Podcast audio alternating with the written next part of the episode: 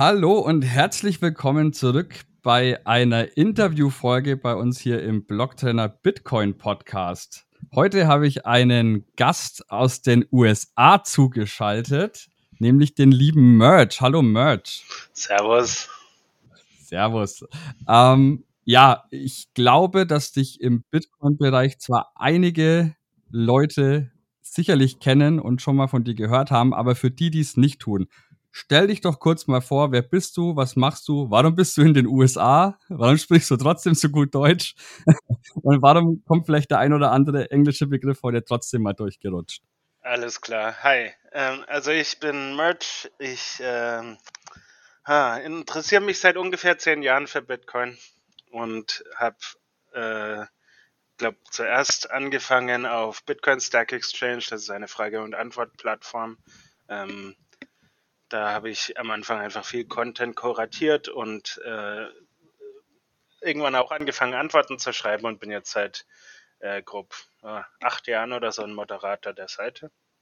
Und dann in 2016 habe ich eine Masterarbeit geschrieben über das Thema Bitcoin, und zwar Coin Selection spezifisch. Also wie die Inputs ausgewählt werden für Bitcoin-Transaktionen, um ähm, möglichst äh, finanziell sinnvoll das dabei vorzugehen und äh, vielleicht auch kleine Vorteile in der Privatsphäre und anderen, wobei das nicht der Fokus der Arbeit war. Ähm, jedenfalls habe ich dann Ende 2016 eine Bitcoin-Konferenz besucht und dort äh, meine späteren Mitarbeiter kennengelernt und nach Abschluss meines Studiums bin ich nach Kalifornien gegangen und habe bei BitGo gearbeitet für einige Jahre als äh, Backend-Engineer. Also ich habe an der Bitcoin-Integration im Backend der Software von BitGo gearbeitet, habe da zum Beispiel äh, viel daran gearbeitet, die Transaktionen besser zu machen, die Coin Selection zu verbessern, das UTXO-Management. Ich glaube, ähm, wir haben unseren Kunden sehr viel Geld gespart damit mein, eins meiner Projekte war, Segwit Support äh, zu organisieren und zu planen und auszurollen. Ich bin ziemlich stolz darauf. Wir waren die, äh, ich glaube, erste größere Firma, Firma, die es gemacht hatte. Zwei Wochen nach Segwit-Aktivierung hatten wir äh, Segwit, also Wrapped Segwit Support, sollte ich sagen. Äh, dann äh, war ich dort für dreieinviertel Jahre und äh, habe ein paar coole Sachen gemacht. Habe äh, weiterhin viel an, an Bitcoin-Themen in der Freizeit äh, gebloggt oder auch auf Stack Exchange geschrieben, habe den äh, Bitcoin Entwickler Meetup in San Francisco mitorganisiert für eine Weile. Und ähm, Sorry, ich hoffe, ihr hört die New York-Geräusche nicht zu sehr. alles alles gut, nee. Also ich bin in New York jetzt inzwischen. Nach, nach drei Jahren bin ich äh, zu Chaincode Labs gewechselt. Äh, die Firma sitzt hier in Manhattan. Wir ähm, arbeiten an Bitcoin-Protokollentwicklung oder generell unser Auftrag ist, Bitcoin zu unterstützen. Und äh, hier in New York äh, helfe ich den New York Bitcoin Entwickler Meetup zu organisieren. Ich bin immer noch ein Moderator von Bitcoin Stack Exchange. Wir haben selbst einen Podcast bei Chaincode, wo wir uns Entwickler, insbesondere Protokollentwickler einladen und über ihre Themen reden. Also der ist auf Englisch, aber wer tiefer eintauchen möchte in Materie, da, da haben wir was. Und sonst schreibe ich für den Bitcoin Optech Newsletter, also kleine Anteile die Hauptarbeit macht Dave Harding, aber äh, mit Mike Schmidt zusammen jeden Donnerstag machen wir auch eine Audio-Recap, wo wir den Newsletter zusammen lesen, Gäste einladen und mit denen besprechen, was, äh, was, woran sie arbeiten und unseren Senf dazugeben zu, zu allen Blöcken. Warum ich so gut Deutsch spreche, ich habe in Karlsruhe studiert, ich bin in Deutschland aufgewachsen, aber ich bin eben jetzt seit äh, hm, ich glaube, fast sechs Jahren in den USA. ja, und ähm, ich meine, du hast jetzt schon ja einiges zu dir erzählt. Äh, viele bezeichnen dich auch immer gern mal hinter vorgehaltener Hand als wandelndes Bitcoin-Lexikon, gerade aufgrund deiner Tätigkeit bei äh, Bitcoin Stack Exchange und äh, ja, den, den Antworten, die du da gibst. Also ich weiß nicht, ob du einen Überblick hast, wie viel Prozent der Antworten auf Fragen, die da auftauchen, von dir tatsächlich kommen. Aber es sind wahrscheinlich eine, eine hohe Prozentzahl würde ich schätzen, geht auf dein Konto? Ja, äh, es sind jetzt äh, fast 1600 Antworten, die ich geschrieben habe. Äh, wir haben, glaube ich, um die 25.000 jetzt inzwischen oder so. Also ein paar Prozentpunkte ja, habe ich geschrieben. Das ist auf jeden Fall nicht schlecht, genau. Ähm, ja, und du bist natürlich, wie du sagtest, ähm, jetzt auch schon lange dabei, sprichst viel mit Entwicklern direkt, bist Selbstentwickler und, und arbeitest quasi direkt an Bitcoin und an. Ähm, Stimmt, das hätte ähm, ich vielleicht erwähnen können. Also manchmal, wenn ich Zeit habe, versuche ich auch an Bitcoin Core ein bisschen zu schrauben. genau, äh, entwickelst sozusagen damit und bist deswegen auch eine super Person, um heute über genau das zu sprechen, nämlich spannende Bitcoin-Entwicklungen, die uns in nächster Zeit vielleicht noch begegnen und die in diesem Jahr 2023 äh, vielleicht ja noch ein bisschen an Relevanz gewinnen, die teilweise natürlich auch schon einige Zeit diskutiert werden, aber ja, in nächster Zeit so auf uns zukommen. Und äh, du hattest vorhin davon gesprochen, dass du bei BitGo und ihr da die ersten wart oder mit die ersten, die Segwit implementiert haben. Das ist ja aktuell ein Thema, das auch in gewisser Weise was mit Segwit zu tun hat, brandaktuell, nämlich äh, die, die sogenannten, ja, das, das Ordinals-Protokoll und die sogenannten Inscriptions da kommst du jetzt natürlich nicht drum rum, dass wir da erstmal erstmal drüber sprechen, weil das natürlich ja ein brandheißes Thema ist, das den Leuten auch unter den Fingern äh, brennt. Äh, magst du vielleicht kurz mal erklären, worum es dabei überhaupt geht und dann können wir uns vielleicht ein bisschen zu austauschen, weil ich glaube, wir haben da beide vielleicht auch entweder ähnliche oder unterschiedliche Meinungen. Ich weiß noch nicht genau, ich kenne deine Meinung jetzt noch nicht per se, aber ja, äh, vielleicht mal kurz äh, den Leuten erklären, worum es überhaupt geht, die es jetzt vielleicht nicht wissen. Okay, soweit ich das verstehe, ähm, hat Casey Rodarmer ähm, eben diesen Vorschlag gemacht, wie man äh, alle Satoshis, die existieren, nummerieren könnte und wie sich diese Nummern oder ähm, Indexe, Indizes durch Transaktionen bewegen. Ähm, also im Grunde genommen ist es einfach First in, First out und du kannst eben dadurch dann genau sagen, welcher Satoshi, also wie quasi eine Seriennummer, äh, in welchem Output sitzt. Äh, das ist also im Grunde genommen die ganze Idee hinter Ordinals. Da ist jetzt vielleicht die Frage ein bisschen, ist das ein Problem für Fungibility, also wie austauschbar Bitcoins zueinander sind. Ähm, da haben ein bisschen die Leute Bedenken, dass überhaupt diese, diese Idee zu sagen, dass nicht jeder Satoshi ist gleich und das ähm, so als Thema zu machen, ist vielleicht äh, ein bisschen ungünstig, aber das ist, das ist eben die Grundlage. Und die Inscriptions sind jetzt eine Art, wie man Daten in die Blockchain schreiben kann. Und zwar hat er äh, vorgeschlagen, dass in einem Taproot-Input ein unausgeführter Pfad verwendet wird. Also da ist einfach ein Op-False davor da passiert dann nichts, also die Daten sind, sind tot in dem Sinne, dass sie für die, ob die Zahlung durchgehen darf, irrelevant sind. Aber dann kannst du da eben in den Witness, in die Witness Section noch Daten reinschreiben. Und ähm, ich meine, dass das Limit 572 Bytes pro Push ist, aber du kannst eben bis zu 10.000 Bytes in einen äh, Witness-Item schreiben und so, nachdem das jetzt, glaube ich, am 21. Januar ähm, veröffentlicht und vorgestellt wurde, hat sich so ein bisschen ein Hype entwickelt hier. Und Leute haben angefangen, äh, ganz viele Bilder über die Blockchain zu publizieren. Und äh, äh, ja, im, im Endeffekt, sorry, dass ich dich kurz unterbreche, im Endeffekt äh, ist es ja auch immer dieses, dieses äh, NFTs auf Bitcoin, nennen es ja, ja viele. Ähm, Obwohl es natürlich jetzt keine Token in dem Sinn in, äh, irgendwie sind, äh, wie man sich jetzt einen, einen, Token vorstellt. Es sind ja, wie du gerade schon erwähnt hast, tatsächlich einfach durchnummerierte Satoshis, denen aber eben Eigenschaften mitgegeben wird, die die äh, Fungibilität, also die, die Unterscheidbarkeit sozusagen voneinander irgendwie mitgegeben bekommen. Ähm, von daher, ich bin auch gar kein Freund davon, das unbedingt Bitcoin-NFTs zu nennen. Aber ich glaube, da können sich die Leute vielleicht was äh, drunter vorstellen, weil gerade der NFT-Hype natürlich irgendwie schon auch Wellen geschlagen hat. ich, ich sammle ja auch NFTs. Ich meine, die UTXOs sind ja auch non-fungible. ja, da, stimmt, Nein, wenn, also, man so sieht. ähm, Im, im Grunde genommen ist der Bitcoin schon einfach generell ein bisschen anders als Ethereum, weil in Ethereum hat man natürlich ein Account-Based Model.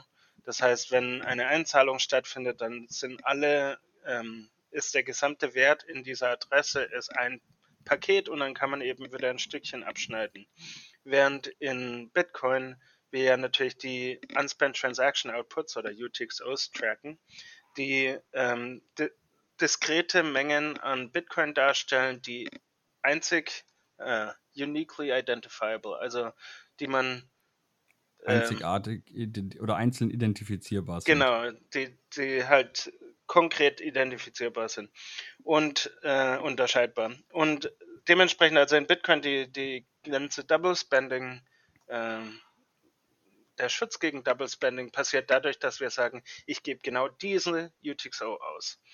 Und äh, insofern, ja, das ist alles ein bisschen anders.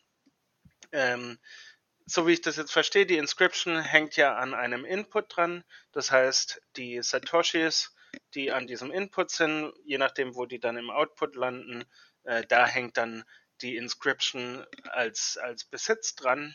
Und danach, wenn es weitergeschickt werden würde, wäre es eben nur dieser einzelne Satoshi, der äh, weitergegeben werden muss. Ähm, ich weiß nicht, ich kann damit einfach nicht so viel anfangen. Ich finde das ein bisschen albern. ähm, aber anscheinend finden es Leute cool und da hat jedenfalls die letzte Woche oder so der Mempool deutlich mehr Nachfrage gesehen. Also der Blockspace, sollte ich sagen.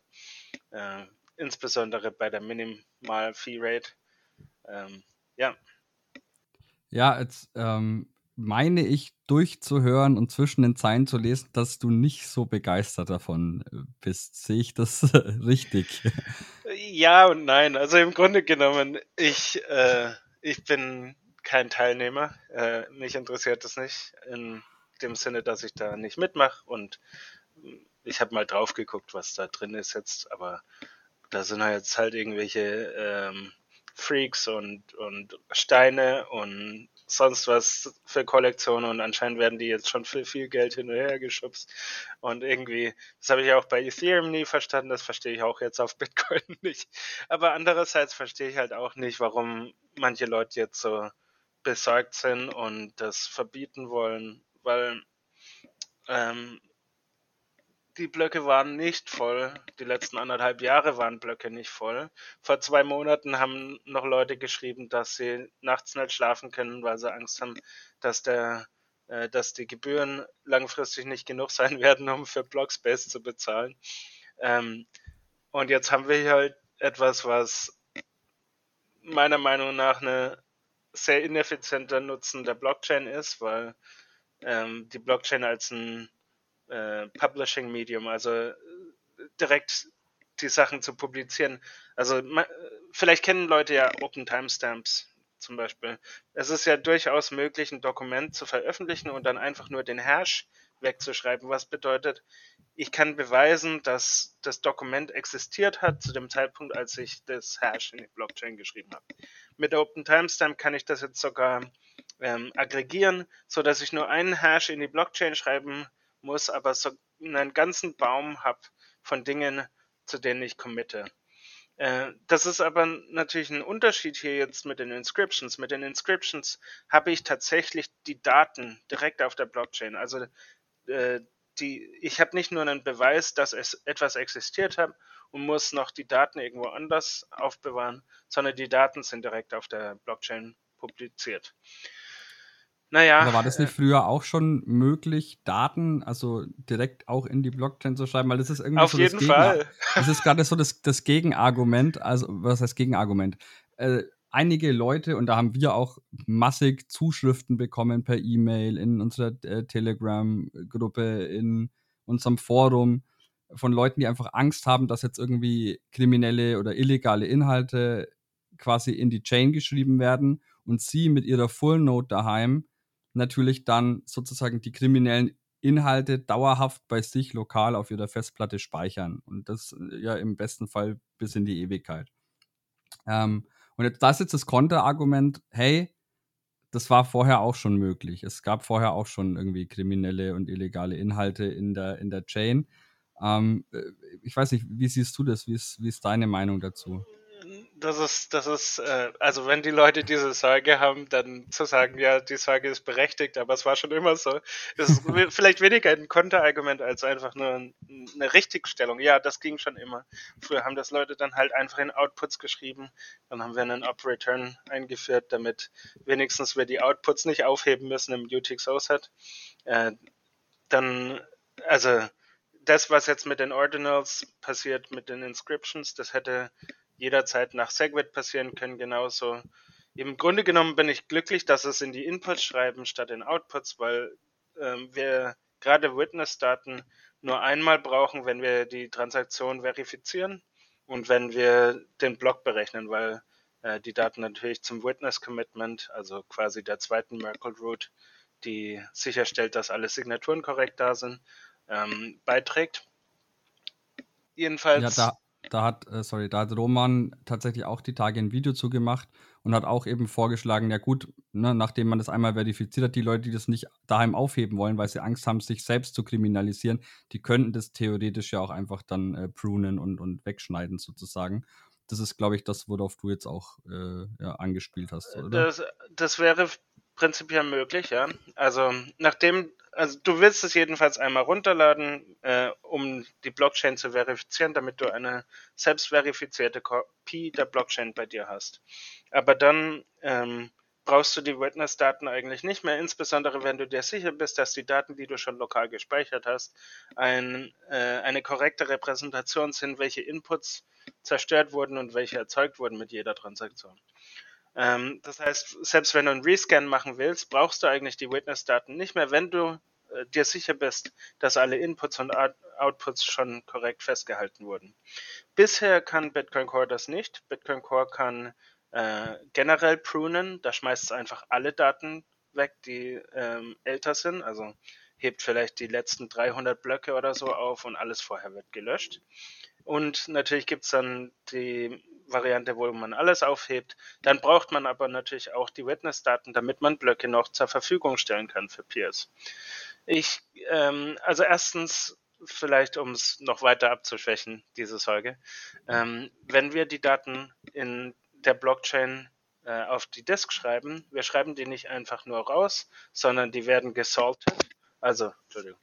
Ähm, die, wir fügen so ein wie beschreibt man das? Wir fügen extra Daten hinzu, sodass, wenn wir die gleichen Daten speichern auf verschiedenen Computern, sehen die lokal immer anders aus. Zum Beispiel hatten wir nämlich früher Probleme, dass Virenscanner auf Bitcoin Core immer angeschlagen haben, weil irgendwelche Helden Virensignaturen in die Blockchain geschrieben haben und dann Virenscanner natürlich Bitcoin Core als äh, Virus entdeckt haben. Und dann haben wir angefangen, Blockchain-Daten zu sorten, sodass die lokal immer verschieden aussehen. Das heißt, selbst wenn einer jetzt den Rechner scannen würde und nach Signaturen von gesuchten Dateien suchen würde, würde er die nicht finden, weil es halt immer anders ausschaut. Und ähm, das andere ist, die liegen nicht im Rohformat vor. Also man hat jetzt nicht da ein Bild direkt in der Blockchain, das ist ein Blockchain-Archiv. Ne? Das, sind, das sind einfach nur serialisierte Daten, hunderte von Megabytes, die in Paketen weggeschrieben sind, einfach am Stück. Und äh, es ist jetzt nicht so, als ob dann im Ordner, wenn man, wenn man diesen Ordner an, anguckt im Browser, also File-Browser, dass dann jetzt irgendwelche Bilder rauspoppen oder irgendwas. Um, um die Sachen zu sehen, muss man wirklich spezifisch danach suchen und die quasi zur Verfügung stellen oder, oder rausarbeiten. Also ähm, ich, ich mache mir da einfach keine Sorgen, vor allem vor dem Hintergrund, dass wenn man sich das genau anguckt, äh, der Sinn ist natürlich, die Blockchain zu haben. Wenn da jetzt ein paar Sachen, ein paar Graffitis drin sind oder so, dann ist es halt einfach Teil des Gesamtpakets. Der Sinn ist ja immer noch, dass man die Blockchain haben will und nicht, man hat es ja nicht wegen den Graffitis. Insofern, ich, ich glaube nicht, dass da irgendwelche Gefahr besteht, dass man irgendwie äh, Probleme bekommt. wird, wenn man die Full betreibt. Okay. Ja.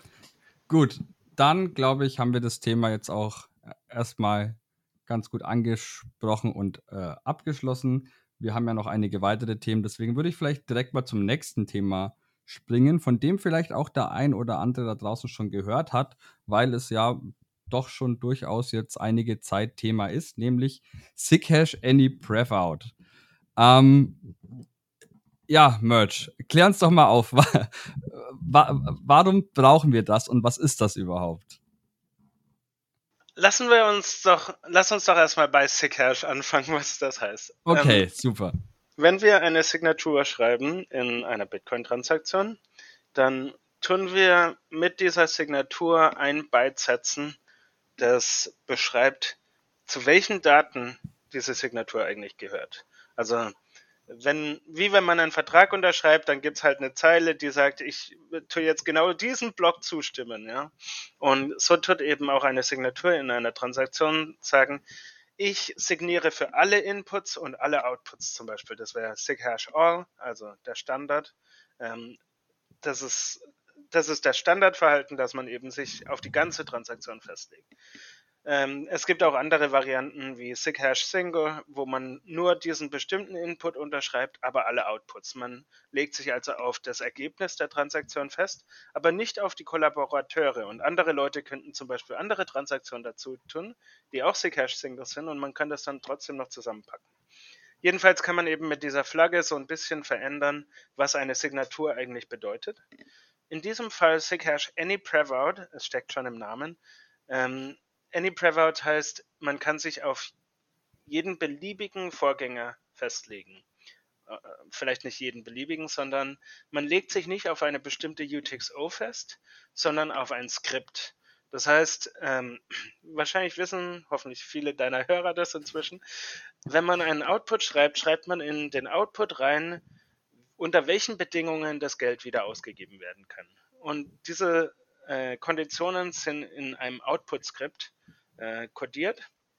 Zum, in der Regel ist es dann einfach, braucht eine Signatur von diesem Schlüssel äh, und dann halt ein bestimmter Schlüssel oder der, das Hash von einem Schlüssel.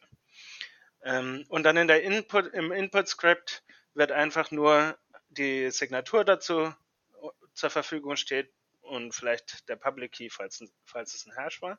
Und wenn dann diese zwei Skripte zusammengehängt werden, das Output-Script und das Input-Script, dann ist eben zu sehen, aha, das eine löst das andere auf und damit ist es eine gültige Zahlung. Bei SigHash AnyPrevOut, äh, normalerweise würden wir sagen, hatten wir ja heute schon, ich gebe genau diese UTXO aus, ganz genau diesen, diesen Coin. Aber bei AnyPrevOut sage ich, ich gebe einen Coin aus, der genau dieses Output-Script hat. Und was das jetzt erlaubt, und das ist vielleicht auch gleich der Übergang zu, zu LN Symmetry oder L2, ähm, statt dass du äh, immer genau wissen musst, welche Transaktion vorher du ausgibst, kannst du dich auf einen, ein Set von Transaktionen festlegen oder besser ein Set von Outputs, die du ausgeben möchtest. Und das verwendet eben LN Symmetry, um ähm, Rebinding zu erlauben. Also äh, jeder Output kann jeden Vorgänger ausgeben. Du kannst auch mal fünf überspringen oder 100 oder 2000, aber äh, in dieser Kette, die die Zustände eines Lightning Channels kodieren, kann eben jede Update-Transaktion jede beliebige vorherige Update-Transaktion überschreiben. Und so ähm, kann man eben die Asymmetrie, die in Ln Penalty, dem zurzeit gängigen Channel-Mechanismus existiert, kann man äh, wegfallen lassen, weil die macht einen Haufen Ärger eigentlich. Weil äh, bei LN Penalty, also dem derzeitigen Lightning-Modell, muss man eben als Channel-Besitzer jeden einzelnen Zustand aufheben für immer, bis der Channel geschlossen wird. Weil das Gegenüber äh, könnte ja einen alten Zustand broadcasten und dann muss man eben wissen, was da vor sich ging und die korrekte ähm, Penalty Transaction haben, um, um eben dann den Gegenüber zu bestrafen. Genau, sozusagen um Ähm, also vielleicht für die Leute, die sich jetzt noch nicht so tief mit Lightning beschäftigt haben. Wir haben da auch einen äh, Beitrag natürlich äh, dazu bei uns auf blogtenner.de, wo das Ganze nochmal erklärt ist, wird dann natürlich auch unten in den Show Notes verlinkt. Aber wenn jemand sozusagen in einem Lightning-Channel ja, Unfug treibt, euer Channel-Partner, dann könnt ihr sozusagen, wenn ihr die vorherigen Zustände aufgehoben habt, könnt ihr sagen, nee, hier, guck mal hin, so und so sieht es eigentlich aus und dann äh, sozusagen den, den Betrüger bestrafen und dem seine Coins klauen. Genau. um es mal grob zu sagen. also vielleicht ähm, in zwei Sätzen. Ja. Äh, ein Lightning Channel ist eine 2 auf 2, 2 of 2 Output. Also zwei Leute tun gemeinsam einen Output besitzen. Und natürlich kann man das Geld dann nur bewegen, wenn beide unterschreiben. Und damit jetzt aber Einzelne immer noch ihr Geld rausnehmen können, wenn der andere verschwindet, äh, tut man sich gegenseitig immer wieder eine halb signierte Transaktion zur Verfügung stellen, die der andere verwenden kann, damit er sein Geld rausholen kann. Und äh, so, da gibt es dann so einen gewissen Update-Dance, äh, Entschuldigung, einen Tanz, äh, in welcher Reihenfolge das genau passieren muss, damit es sicher ist. Aber damit natürlich der alte Zustand nicht mehr verwendet werden kann, wenn zu einem neuen Zustand übergegangen wird, gibt man dem anderen quasi ein, ein ähm, Gegengift für den alten Zustand. Wenn der alte Zustand dann trotzdem noch verwendet wird, kann man dieses Gegengift, die, die Penalty Transaction, dranhängen und alles Geld im Channel nehmen. Das heißt, wenn der andere bescheißt, nimmt man all sein Geld. Und ähm, das, ist, das ist eigentlich schon ziemlich cool und funktioniert ganz gut, sieht man ja. Aber es führt eben dazu, dass man eben alle diese Channel-Zustände und alle Gegengifte aufheben muss für alle vergangenen Zustände. Mit Allen Symmetry, also L2. Ich sollte das mal erklären. Bekanntere Name, L2. Ja. Der bekanntere Name ist L2. L2 ist ein super dummer Name, weil es natürlich äh, total leicht verwechselt wird mit einfach Layer 2. Und ähm, einige der Leute, die daran arbeiten, versuchen das umzubenennen in LN Symmetry im Vergleich zu LN Penalty, was der alte Mechanismus ist. Genau, deswegen sage ich einfach grundsätzlich nur LN Symmetry, aber ich meine L2 und ihr solltet auch anfangen, LN Symmetry zu sagen. okay, ist notiert. Jedenfalls mit LN Symmetry ist der Vorteil, dass die Update-Funktion, äh, die, Zustände des Channels sind symmetrisch. Ich brauche nicht mehr eine einzelne Commitment-Transaktion für beide Seiten, sondern beide Seiten haben genau die gleiche Transaktion.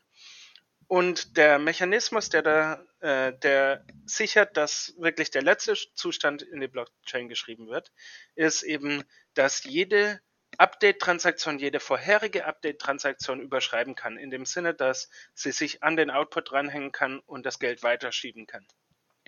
Und dann nur in einer zweiten Stufe wird das Geld ausgezahlt an beide Channel-Besitzer. Die zweite Stufe ist dann spezifisch zu dem Output vom, äh, von der Update-Transaktion, während die Update-Transaktionen verwenden dieses SIG-Hash AnyPrevOut, um eben an jede vorherige Update-Transaktion dran zu passen.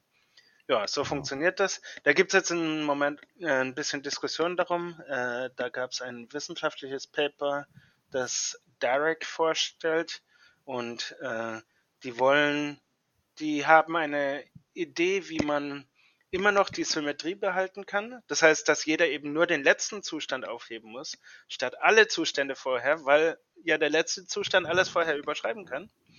Aber trotzdem ein, eine Bestrafung, eine kleinere Bestrafung drin ist, äh, weil äh, ein Problem ist zum Beispiel mit diesen, du kannst alles an jede vorherige dranhängen, wenn ich denke, dass du im Urlaub bist, dann kann ich ja einfach mal versuchen, den besten Zustand zu publizieren, weil vielleicht reagierst mhm. du ja nicht in der nächsten Woche, dann kriege ich alles Geld. Und du musst dann die, die neueste oder eine andere, die vor, vorteilhaft für dich ist, publizieren. Das heißt, ich zahle, egal, wenn ich den Channel schließen will, zahle ich für eine äh, Update-Transaktion. Ob das die ist, die mir, für mich am besten ist oder ob es die letzte ist, kostet mich das das gleiche. Ich zwinge dich dann auch zu bezahlen, um den richtigen Zustand herbeizuführen. Und dann, um, um das eben zu verhindern, dieses äh, potenzielle ein bisschen bescheißen, ähm, was hoffentlich in der Regel dazu führt, dass einfach der letzte Zustand veröffentlicht wird und dann man sich denkt, mit dem mache ich nie wieder einen Channel. Aber äh, man führt jetzt eben ein, dass derjenige, der die äh, Transaktion also der das Schließen des Channels einleitet, muss mehr Geld mitbringen und er kriegt es nur zurück, wenn es der letzte Zustand war. Wenn es nicht der letzte Zustand war, dann verliert er das Geld und es geht an den Gegenüber, sodass äh, diese Bescheißerei zwar nicht bestraft wird mit allem Geld verloren, sondern eben, was weiß ich, 10 Millibitcoin oder so. Okay. Das heißt, wenn man, wenn man Lightning Symmetry slash L2 zusammenfassen möchte, kann man einfach sagen, ja, im Endeffekt eine neue Form, wie man natürlich im Zusammenspiel mit, mit ähm, Any Breathout dann das Lightning-Netzwerk sozusagen ja, benutzen kann, um es einfacher zu machen, das Ganze, weil man nicht mehr alles aufheben muss, alle, alle Zustände. Ähm, Gibt es irgendwie noch Use Cases oder so, die daraus entstehen, oder ist es wirklich nur so eine Sache, okay, macht es halt, macht's halt einfacher und, und verbessert das Ganze, aber ja, hast du also, vielleicht einen irgendwie konkreten Use Case noch? also man muss ja den Channel updaten mit jeder einzelnen mhm. Zahlung oder jedes ja. Mal, wenn man die Fees anheben möchte. Zahlungen sogar ja. zweimal. Einmal, wenn man den HTLC hinzufügt und einmal, wenn man den HTLC wieder reinfaltet in, die, äh, in den Komplettzustand des Channels. Das heißt, mit jeder Zahlung hat man mindestens zwei Updates und für jedes Update muss man eben äh, eine Commitment-Transaktion und die Penalty-Transaction aufheben.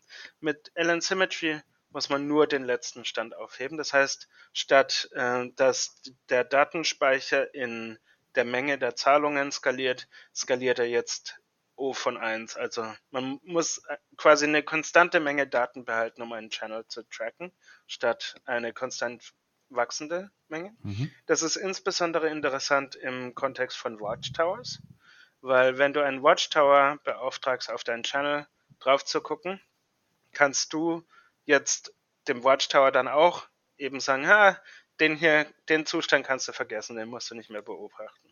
Kannst äh, du kurz mal ausführen, vielleicht, was ein Watchtower ist und warum man aha. sowas braucht? also, ähm, die Idee ist natürlich, dass das Lightning-Netzwerk als Zahlungslayer verwendet wird äh, auf der Blockchain, welche eher die Charakteristik einer Settlement-Layer hat. Also Bitcoin-Zahlungen sind ja eher langsam, ähm, kann man schon mal eine Stunde rechnen, bis die durchgeht. Ähm, das ist nicht optimal, wenn man gerade an der Kasse steht und ein Croissant kaufen möchte.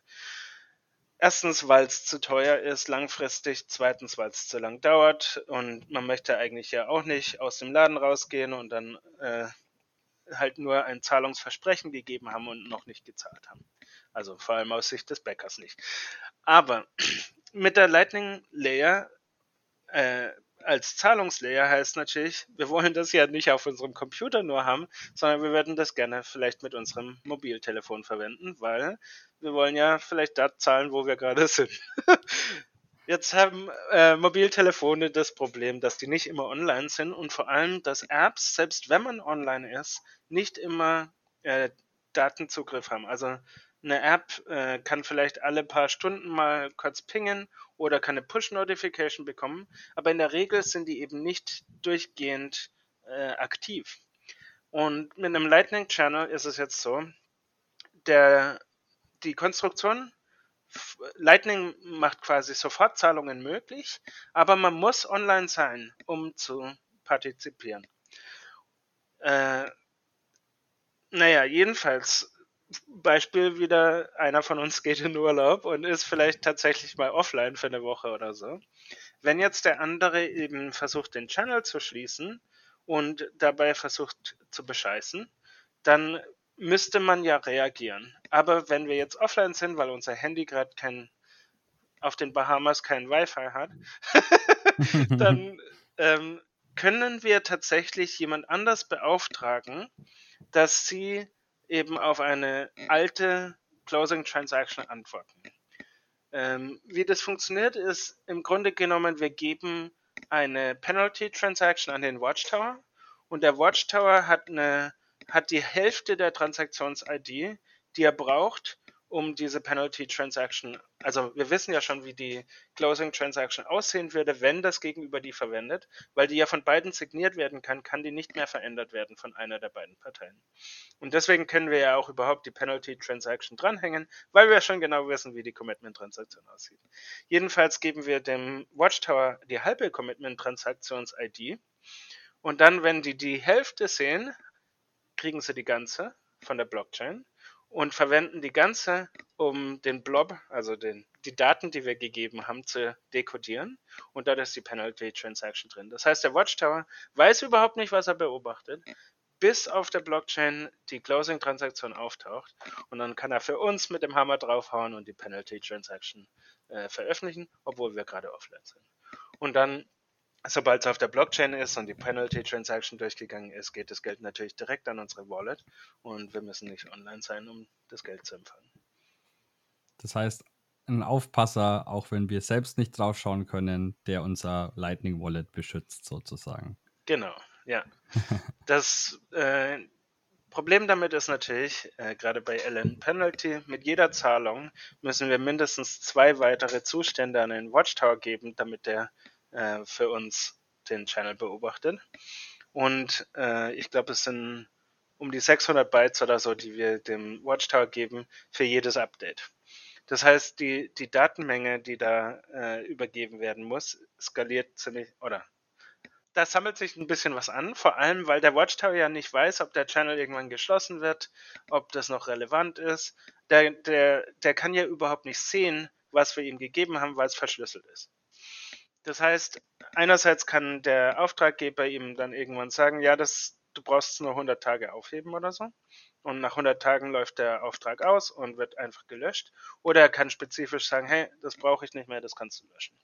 Und mit LN Symmetry, weil man eben jetzt nur noch den letzten Stand des Channels aufheben muss, könnte eben der Kunde des Watchtowers häufiger sagen, ach ja, ähm, vielleicht nach einer variablen Zeit, ein bis drei Tagen oder so, den brauche ich nicht mehr, den kannst du löschen. Und so kann eben der Watchtower weiter beobachten, aber kann viel weniger Daten aufheben. Und äh, ja, also das wäre eine.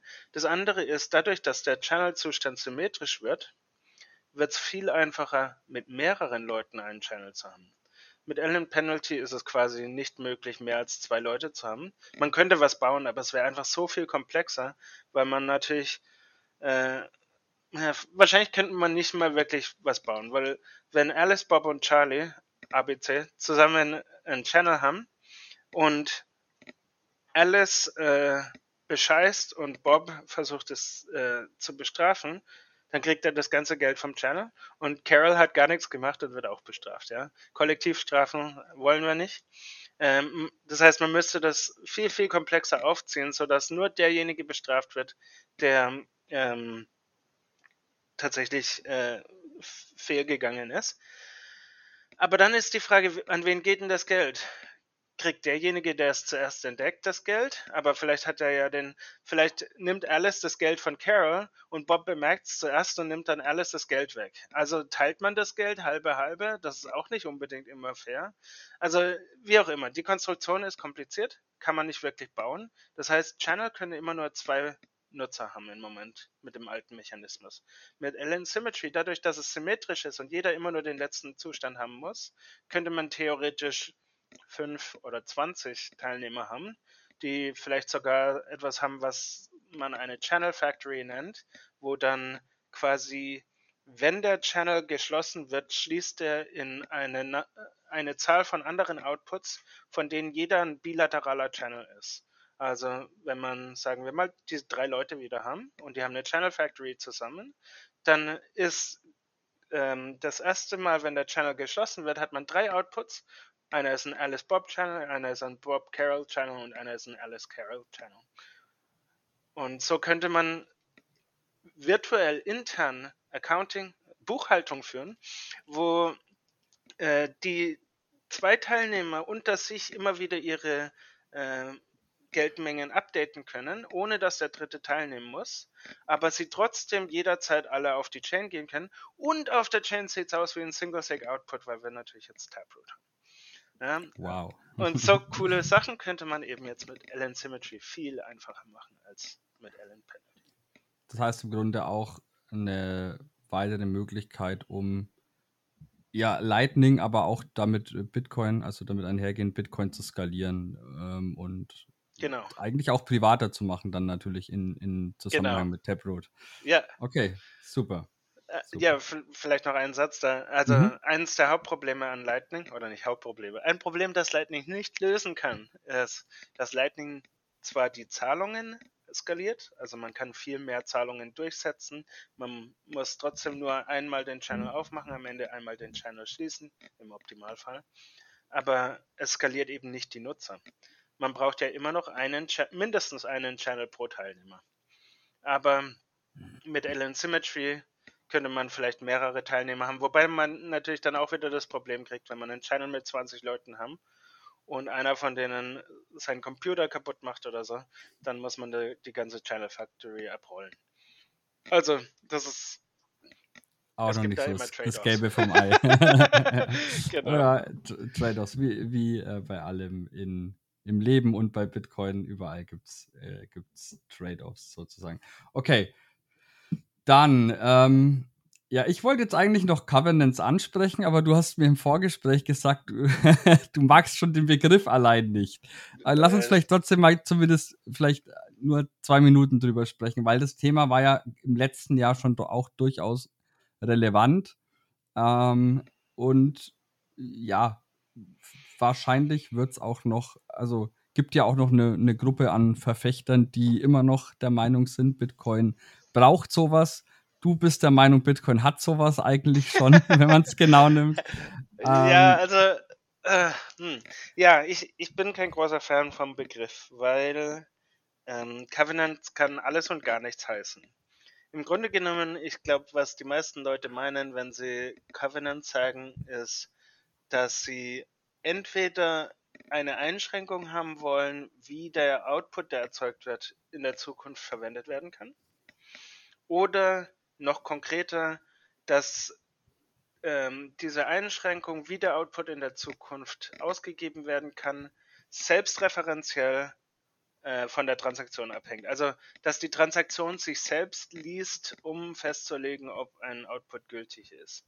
Zum Beispiel mit CTV, dass man eben schon den ganzen Pfad aller zukünftigen Transaktionen vorausschreibt und dann nur diesen Pfad entlang gehen kann. Es kann Alternativen geben, aber du musst alle Möglichkeiten vorberechnen.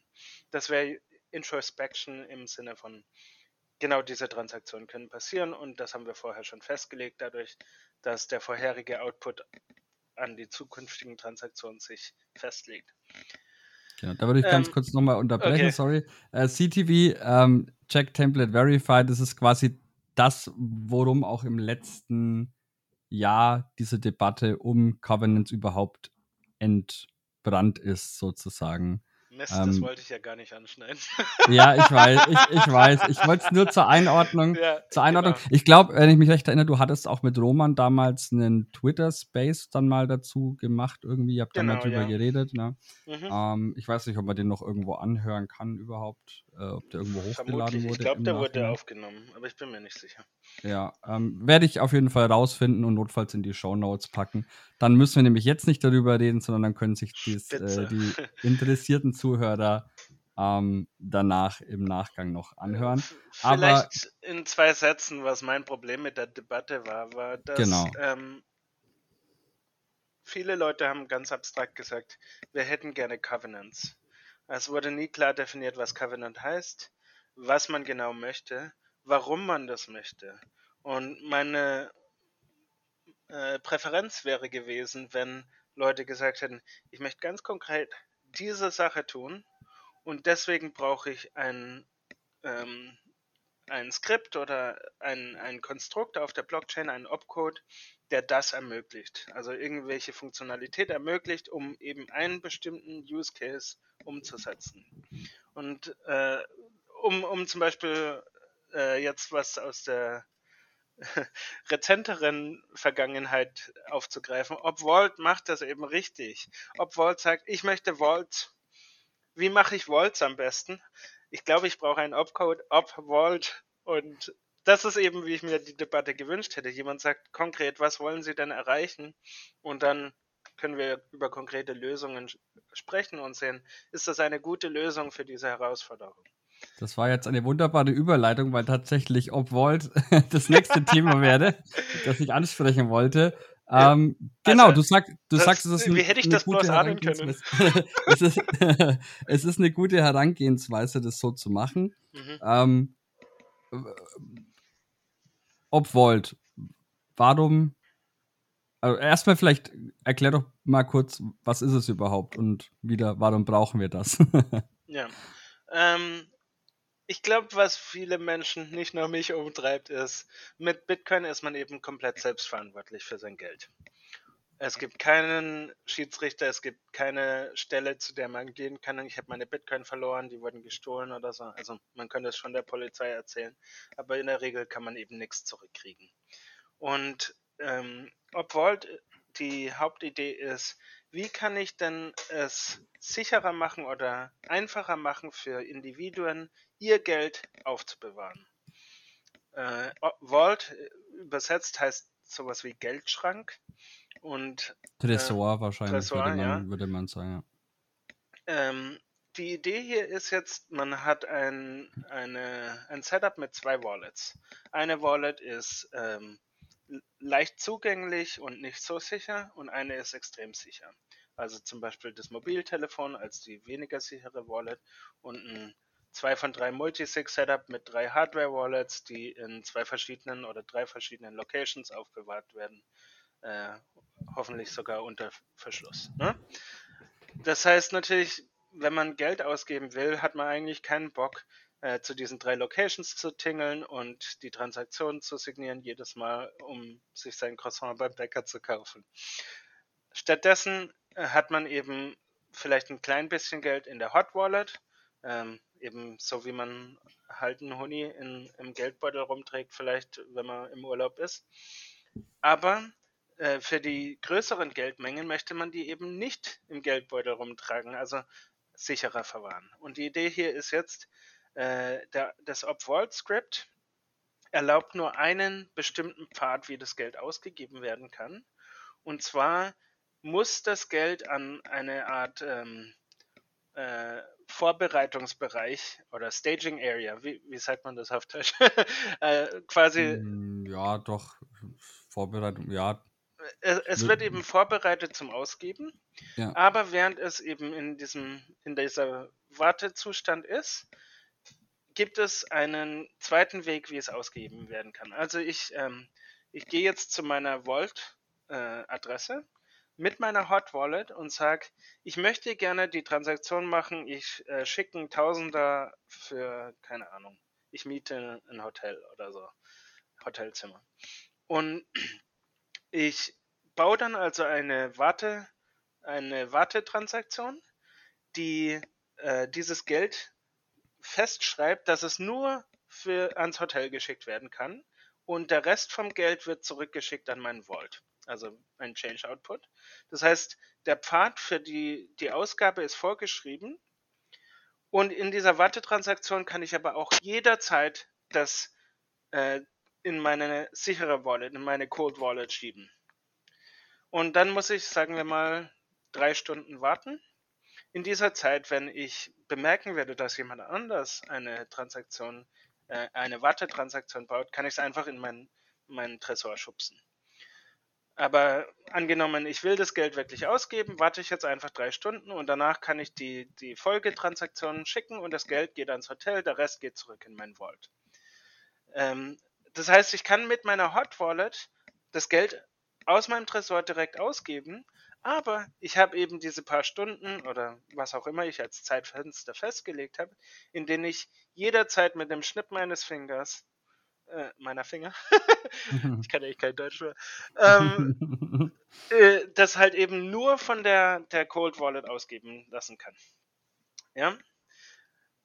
Ja. Soweit so klar? Ich, ich, glaube, ich glaube schon, ja. Also im Endeffekt ähm, gibt man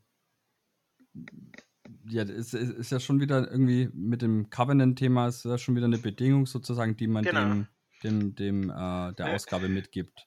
Im Grunde genommen könnte man sagen, dass Obwold ein Covenant ist, ja. ja. Wenn, also das wird sicherlich einige der Covenant-Definitionen erfüllen.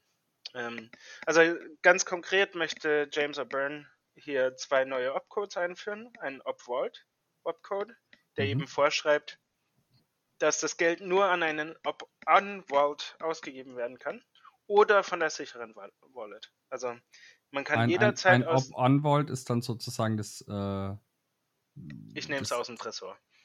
Genau, okay. Also die, die Wartetransaktion ist ein Op-On-Vault. Mhm. Mhm. Äh, man kann jederzeit, kann man mit der Cold Wallet äh, das Geld ausgeben, aber man hat eben quasi zusätzlich zur Cold Wallet diesen Pfad, wo man mit der Hot Wallet eine Transaktion, eine Wartetransaktion bauen kann, dann ein Zeitfenster hat, wo man auch mit der Hot Wallet Leine das Geld einfach nur noch mit der Cold Wallet ausgeben lassen kann. Oder wenn die, das Wartefenster durchgeht, was halt auch ein beliebiger Zeitraum sein kann. Das könnte auch eine Woche sein oder 24 Stunden oder 10 ja. Minuten, wenn man es wirklich äh, gefährlich leben möchte. Ähm, eben erst nach der Wartezeit passiert die eigentliche Transaktion, die man gebaut hat. Und äh, ja, da, da, werden zwei neue Opcodes eingeführt, ob Vault, ob Unvault. Äh, er definiert eben in seinem Vorschlag, wie man das genau machen könnte. Es gibt da noch ein bisschen Diskussion. Ähm, Greg Sanders hat vorgeschlagen, dass man die äh, Skripte als Taproot-Konstruktion äh, bauen könnte, sodass ähm, das tatsächlich quasi, solange es funktioniert, wie es sollte, ähm, wie ein Pay-to-Taproot Single-Sig aussieht. Ähm, es gab noch ein, eine Diskussion darüber, ob äh, jeder, der das Skript kennt, einfach das Geld in, den, in die Cold Storage schubsen können soll oder ob man eine Signatur brauchen sollte dafür. Ähm, es gibt eine, also äh, James hat vorgeschlagen, so wie man es macht, dass eine Adresse wiederverwendet werden könnte, weil man dann mehrere Op-Unvaults gleichzeitig machen kann. Also man kann mehrere UTXOs, die das gleiche Skript verwenden, in einer Transaktion ausgeben. Man könnte aber auch generell immer neue Adressen verwenden, dann kann man die aber nicht in einer Transaktion zusammen ausgeben. Äh, ja, da gibt es noch ein bisschen Diskussion, aber ähm, von dieser Schiene her, hey, ich möchte Vaults machen und ich habe einen konkreten Vorschlag, wie man einen Vault bauen könnte, äh, hat das, glaube ich, ein bisschen mehr äh, konkrete Diskussion, konkretes Diskussionspotenzial. Da ist etwas, über das man reden kann. das ja, äh, wo, scheint wo, mir ein bisschen zukunftsträchtiger. Wobei, um jetzt mal einen kleinen Seitenhieb zu geben. Über Taproot wurde ja auch viel diskutiert. Und jetzt äh, irgendwie Ordinals oder dass das möglich ist auf diese Weise, habe ich in der Debatte zumindest nicht mitbekommen. Ich glaube, äh, du warst da natürlich viel tiefer drin als ich, aber es ist ja schon so, dass über, über Taproot lange diskutiert wurde und irgendwie diesen Use Case niemand so recht auf dem Schirm hatte, oder? Ja, ich, wie gesagt, ich finde es ist einfach nicht auf dem Schirm gewesen, weil das schon immer ging. Und seit Segwit ging das eigentlich auch mit den gleichen Kosten. Es war nur ein bisschen komplizierter, weil man eben äh, die Daten hätte auf mehrere Inputs aufsplitten müssen. Dann hätte man ein bisschen mehr bezahlen müssen für den Overhead vom Input. Ähm, ich ich glaube nicht, dass da Taproot ein Problem hat. Ich glaube auch, dass es generell einfach nicht so ein Riesenthema ist. Ähm, die, da haben jetzt ein paar Leute ein bisschen Spaß, fünf Minuten lang.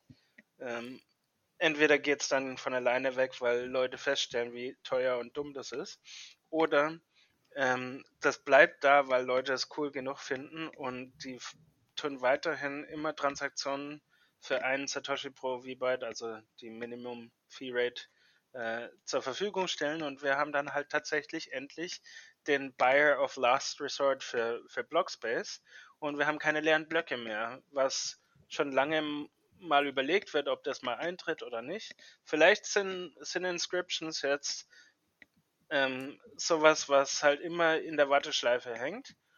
Ich hatte gedacht, es werden Konsolidierungstransaktionen sein oder so. Aber vielleicht sind es jetzt halt die Inscriptions. Und wie gesagt, vor zwei Monaten haben sich Leute darüber aufgeregt, dass, dass der Blockspace nicht genug verwendet wird. Jetzt regen sich Leute auf, dass der Blockspace verwendet wird. Also irgendwie. ja, du wirst immer das, Leute das, haben, die sich über alles, irgendwas aufregen. Das geht alles vorbei.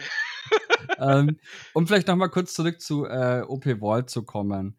Ähm, Wäre es dann nicht auch irgendwie vielleicht eine Möglichkeit? Ich habe jetzt da keinen speziellen ähm, also keinen speziellen Ablauf gerade im Kopf, weil ich auch in dem Thema einfach nicht tief drin bin, aber für 5-Dollar Ranch Attacks, also wenn jemand tatsächlich zu dir nach Hause kommt und dich bedroht, äh, dass du dem quasi deine Bitcoin angeblich schickst und das dann aber über so ein OP-Anwalt irgendwie doch wieder auf deine Cold Storage schubst und nicht ihm zuschickst? Ja, also zum Beispiel, wenn du ein 30 Tage ähm, Unlock Period hast oder mhm. eine Wartezeit von 30 Tagen hast, genau. dann kann der schon zu dir nach Hause kommen und kann dich bedrohen und dann kannst du sagen, hier, ich baue die Transaktion, das ist die Transaktion, die du danach verwenden kannst, um das Geld dir zu schicken, aber du kannst es halt erst in 30 Tagen haben. Ja, aber da möchte man vielleicht vorsichtig sein mit der Verhandlung, weil er sonst vielleicht sich darum kümmert, dass er, dass du nichts machst in den 30 Tagen. Aber, okay, das ist ein äh, guter Punkt. Das ist ein guter Punkt. Nee, generell macht es ja schon sehr viel schwerer, jemandem zu sagen, gib mir dein Geld. Ja, kann ich schon machen, aber ich kann es selbst nicht schneller bewegen als in, in sieben Tagen. Ne?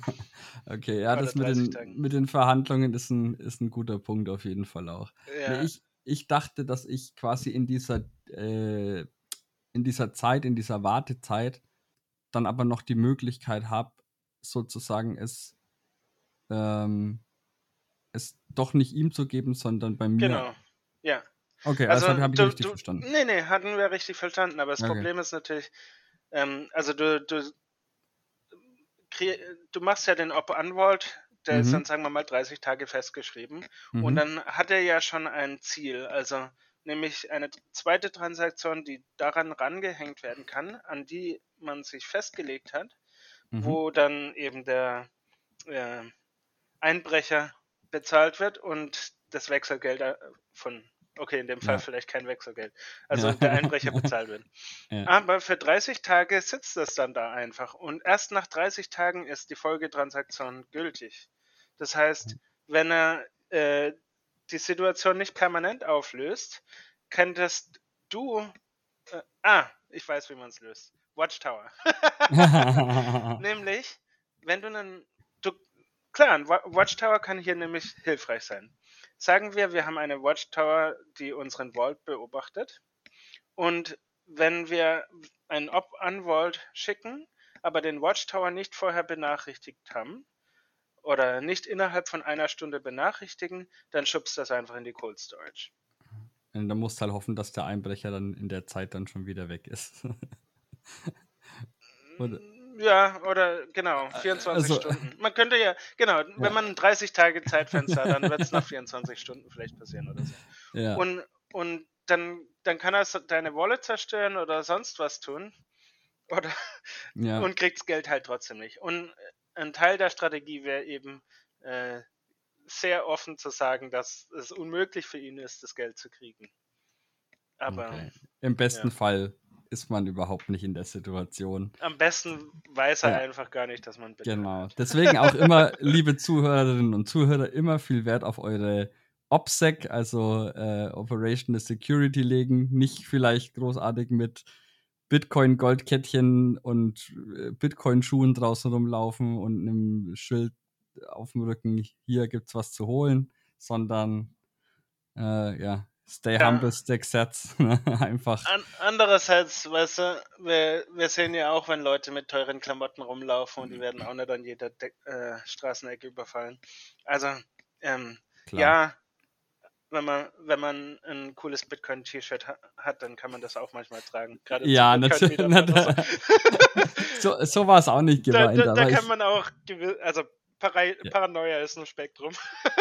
auf, auf, jeden Fall, auf jeden Fall. Okay.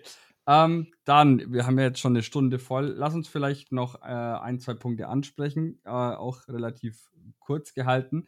Ähm, wir hatten auch im, im Vorgespräch kurzzeitig schon mal über Drive Chains gesprochen und Validity Rollups. Vielleicht lass uns Validity Rollups mal ein bisschen außen vor lassen, allgemein vielleicht Drive Chains. Du hattest mir gesagt, dass du früher mal dachtest, dass allgemein Sidechains, also ja, Seitenketten, nee, wir bleiben beim Begriff Sidechains auf jeden Fall, äh, vom Bitcoin eine coole Sache sind. Mittlerweile denkst du anders darüber. Äh, Was hat deine Meinung geändert? Äh, Trade-offs. also, äh, vielleicht erstmal ganz kurz eine, eine Definitionssache. Ein, eine Sidechain ist eine andere Blockchain, die in irgendeiner Form geankert ist an, an die Bitcoin-Blockchain. Also es gibt in der Regel ein Peg, ähm, ein, eine Art, wie Geld aus der Main-Chain in die Sidechain transferiert werden kann und in der Regel auch zurück.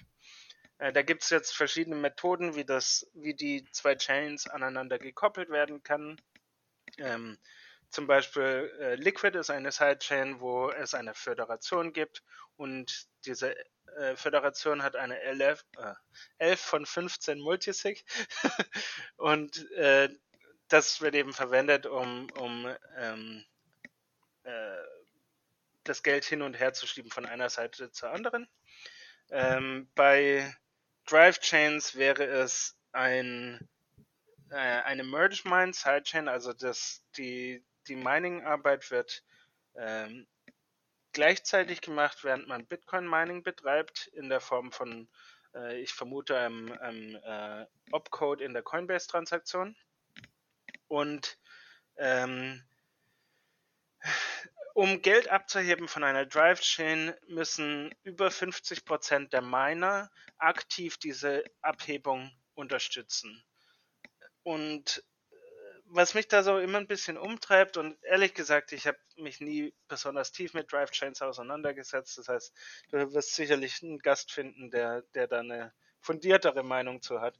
Aber was, wenn die Miner einfach nicht interessiert, dass da eine Drive Chain ist, dann kriegst du dein Geld nie wieder raus. ja. Ähm, und, und das andere ist, also ich, ich glaube, äh, viel wird darüber diskutiert, dass die Miner das Geld stehlen könnten. Also wenn du über 50 Prozent der Miner hast, die versuchen, das Geld zu stehlen. Selbst wenn die ja weiterhin äh, nicht kollaborieren, um Bitcoin anzugreifen, könnten die ja vielleicht kollaborieren, um die Drive-Chain anzugreifen. Wobei natürlich, da muss ich äh, Paul Stutz recht geben, ähm, wenn 51% der Miner kollaborieren, um eine Drive-Chain anzugreifen, dann äh, kollaborieren die und das können. ist gefährlich, ja? ja. Also im Grunde genommen ist das die gleiche Annahme, die Bitcoin hat. Mein, mein Problem ist eher so, was, was, wenn sie schlichtweg nicht interessiert, dass eine Drive-Chain äh, äh, existiert?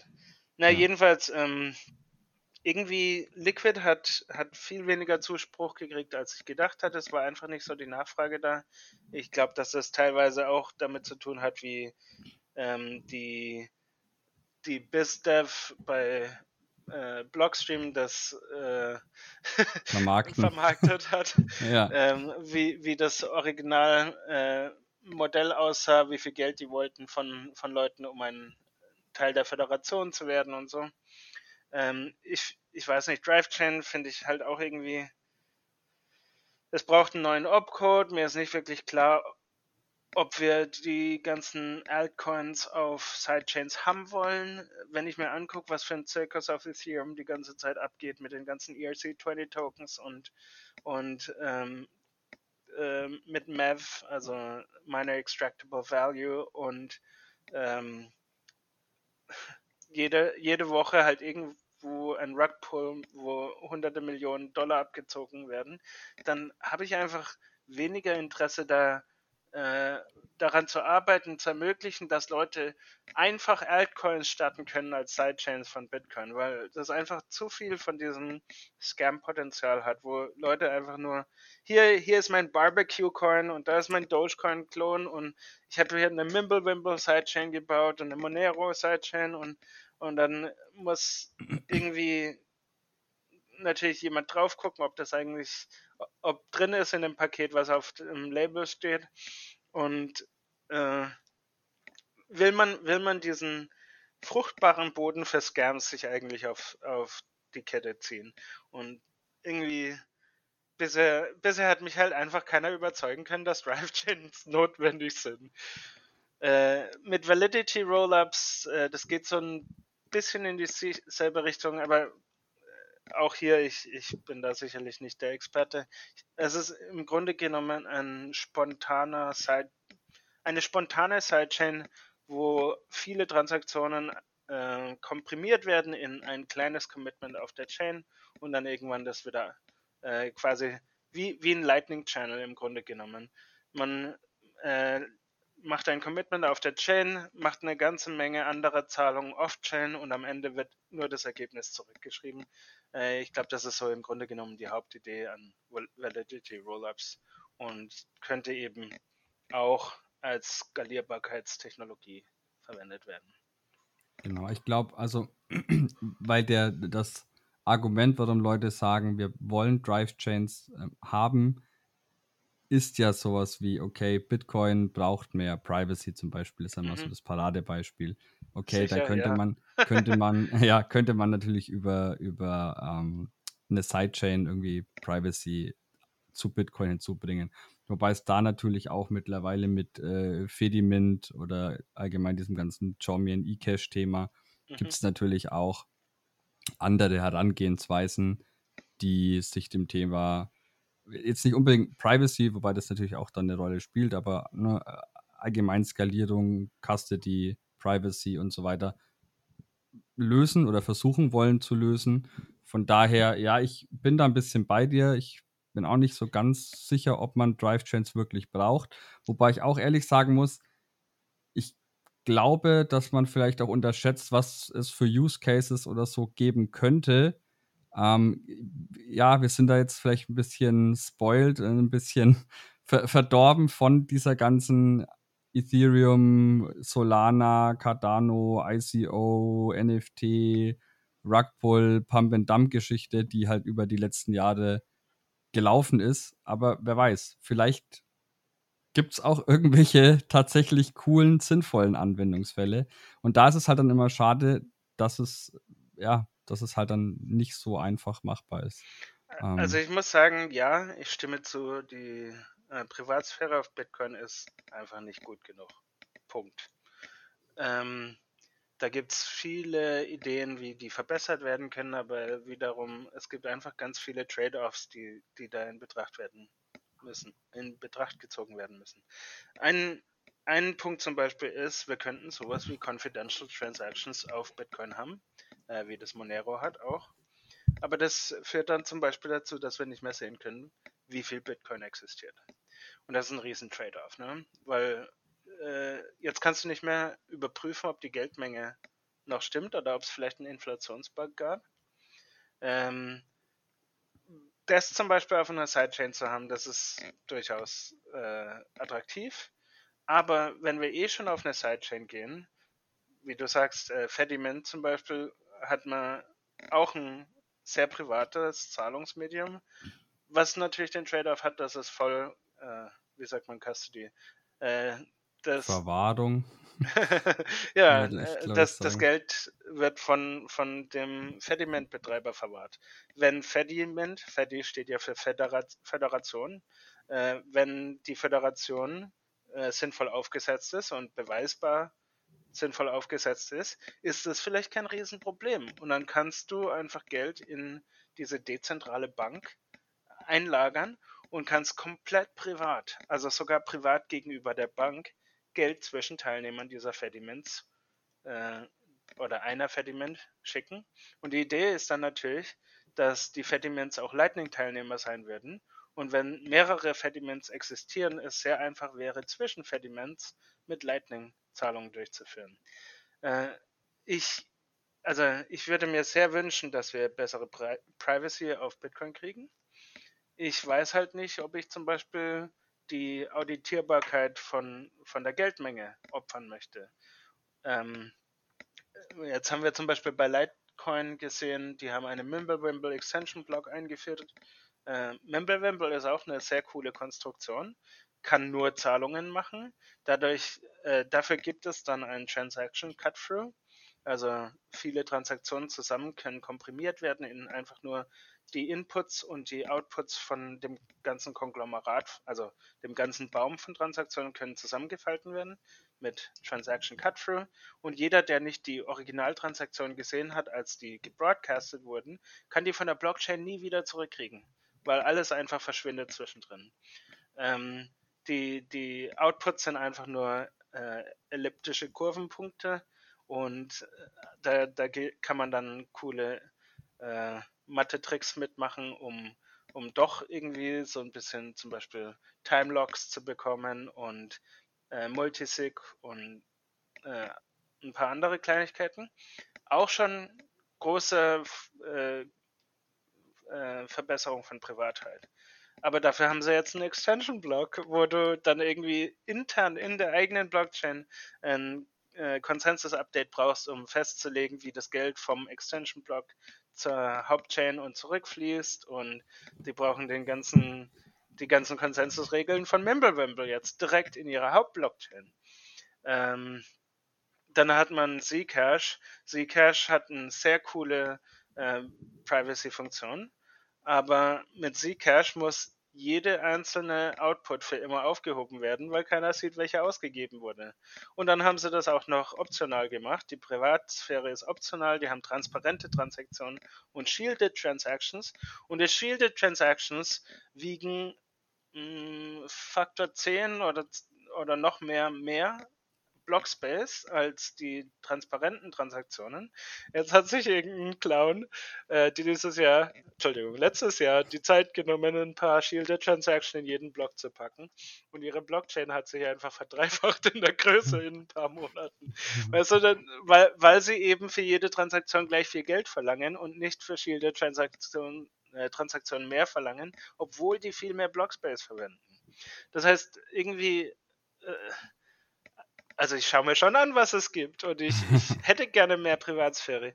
Ich sehe nur noch nicht irgendwas, was mich wirklich umhaut und begeistert. Das heißt, du sagst, ähm, wenn es was geben würde, was vielleicht eine coole Lösung ist, die sich nicht direkt auf Bitcoin umsetzen lässt, da würde es dann vielleicht Sinn machen, sowas als Bitcoin Sidechain irgendwie vielleicht zu implementieren das wäre immer noch das Coolste, was man mit Sidechains machen kann. Also viele mhm. Leute sagen, äh, vielleicht eine Privacy Sidechain, vielleicht eine Sidechain für Field-Daten und eine Sidechain für, für ganz schnelle Confirmations und Zahlungen oder, oder vielleicht sogar noch eine Smart Chain. Und wir haben die alle schon. Wir haben Rootstock, wo ähm, die EVM, also die Ethereum Virtual Machine, äh, drin läuft und Leute können, können da Ethereum Contracts laufen lassen. Wir haben Liquid, die hat Confidential Transactions.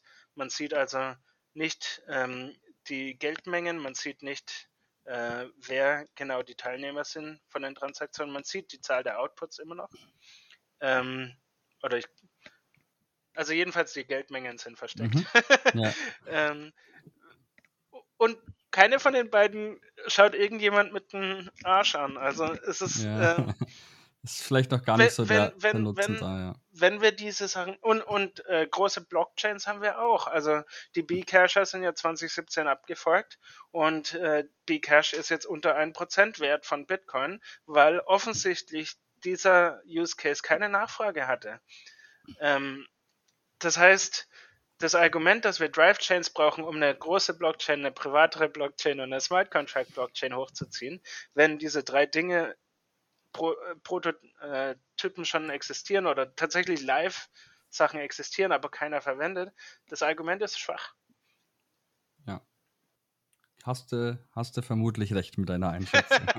vielleicht, Gut. vielleicht nicht. Dann ähm, äh, ich hatte jetzt mal so maximal 90 Minuten angepeilt. Wir liegen gut in der Zeit. Ähm, dann lass uns mal vielleicht noch zum letzten Punkt meinerseits kommen. Vielleicht hast du dann auch noch was, was du loswerden willst, was du natürlich gerne loswerden darfst.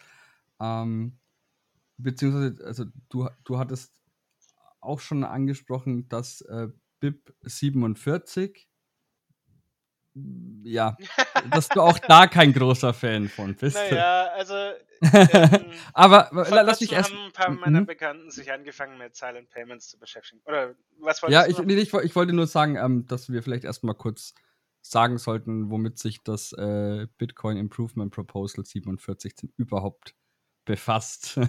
ich, ich würde es ähm. eigentlich gerne von, von der anderen Seite aufziehen. Aber ja, okay, ich, dann, äh, nee, dann mach das, mach das. Okay. Ähm, also vor, vor einer Weile gab es zwei interessante Proposals. Ähm, und zwar haben sich ein Haufen Leute zusammengesetzt bei einer Konferenz und haben mal durchgesprochen, wie würden wir eigentlich äh, das machen, wenn wir eine statische Adresse haben wollen, aber besser. Und zwar äh, BIP47 gibt es seit 2013 oder so. Und ähm, es gibt da ein paar Kritikpunkte, die, die einfach existieren.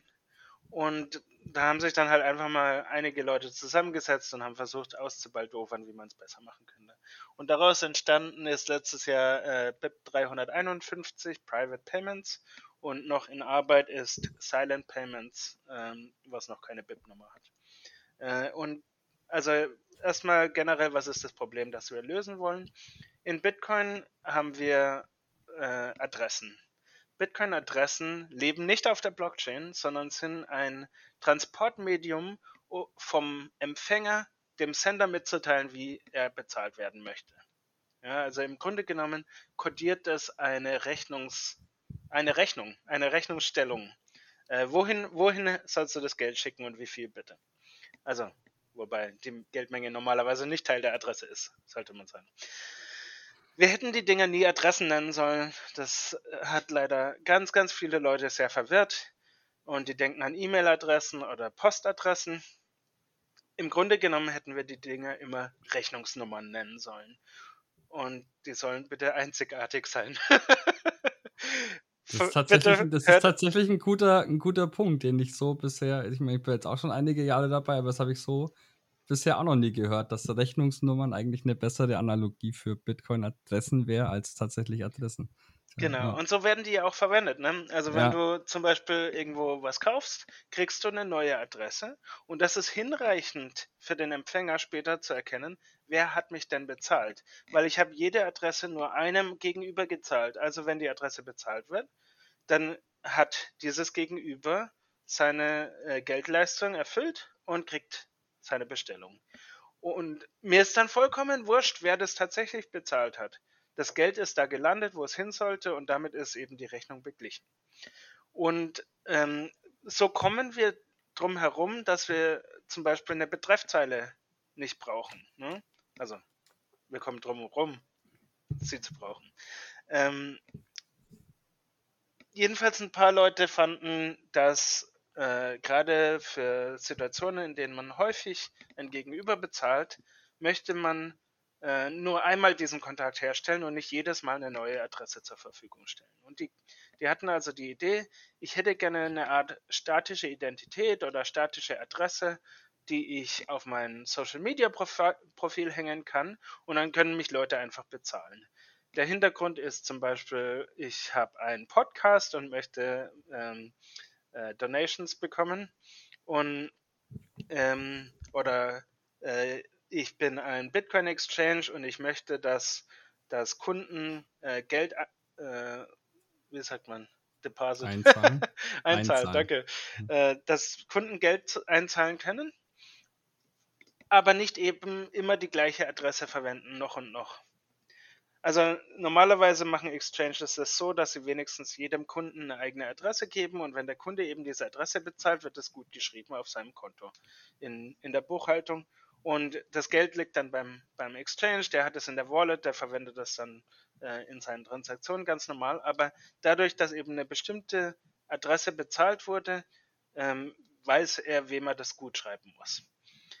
Noch besser wäre es eben, wenn er jedes Mal, wenn er eine Einzahlung kriegt, eine neue Adresse rausrückt. Aber das hat natürlich ein äh, UX, also User Experience Overhead und macht das komplizierter. Und da sollten dann die statischen Adressen äh, einen Vorteil bringen. Jetzt, wie funktioniert BIP 47? Die Idee ist, man veröffentlicht einen Payment Code und das ist so eine Art öffentliche Identität eines Individuums oder ein, eines Services. Und wenn jemand anfangen möchte, diesen Service zu bezahlen, dann machen Sie eine Notification Transaction, eine Benachrichtigungstransaktion auf der Blockchain, wo Sie die Benachrichtigungsadresse dieses äh, Payment Code Inhabers bezahlen. Und die Benachrichtigungsadresse ist äh, direkt abgeleitet vom Payment Code und statisch. Und in dieser Transaktion wird ein äh, gemeinsames Geheimnis äh, aufgebaut äh, mit einem Diffie-Hellman Key, Key, Exchange. Also äh, wenn du und ich ein gemeinsames Geheimnis bauen wollen, ich kenne deinen öffentlichen Schlüssel und ich kenne meinen eigenen privaten Schlüssel. Und wenn wir die zwei multiplizieren, haben wir ein, hab ich, kann ich ein Geheimnis ausrechnen, das das gleiche Geheimnis ist, wie wenn du deinen privaten Schlüssel mit meinem öffentlichen Schlüssel multiplizierst. Das ist Diffie-Hellman. Mhm. Und ähm, also jedenfalls BIP47 macht jetzt eine Benachrichtigungstransaktion. Der Sender verwendet seinen eigenen Payment Code und den Payment, also sorry, den privaten Schlüssel zum Payment Code und den Payment Code des Gegenübers, um damit quasi eine Kette von Adressen abzuleiten. Das heißt, ich will dich bezahlen, weil dein Podcast toll ist. Ich äh, verwende deinen Payment Code, ich schicke eine Transaktion an deine Benachrichtigungsadresse und in dieser Benachrichtigungstransaktion äh, steht öffentlich erkennbar für jeden drin, dass äh, Renner's Payment Code einen weiteren Handelspartner hat und ähm, verschlüsselt nur an dich mein Payment Code. Also der Absender signiert quasi, wer bezahlt hat.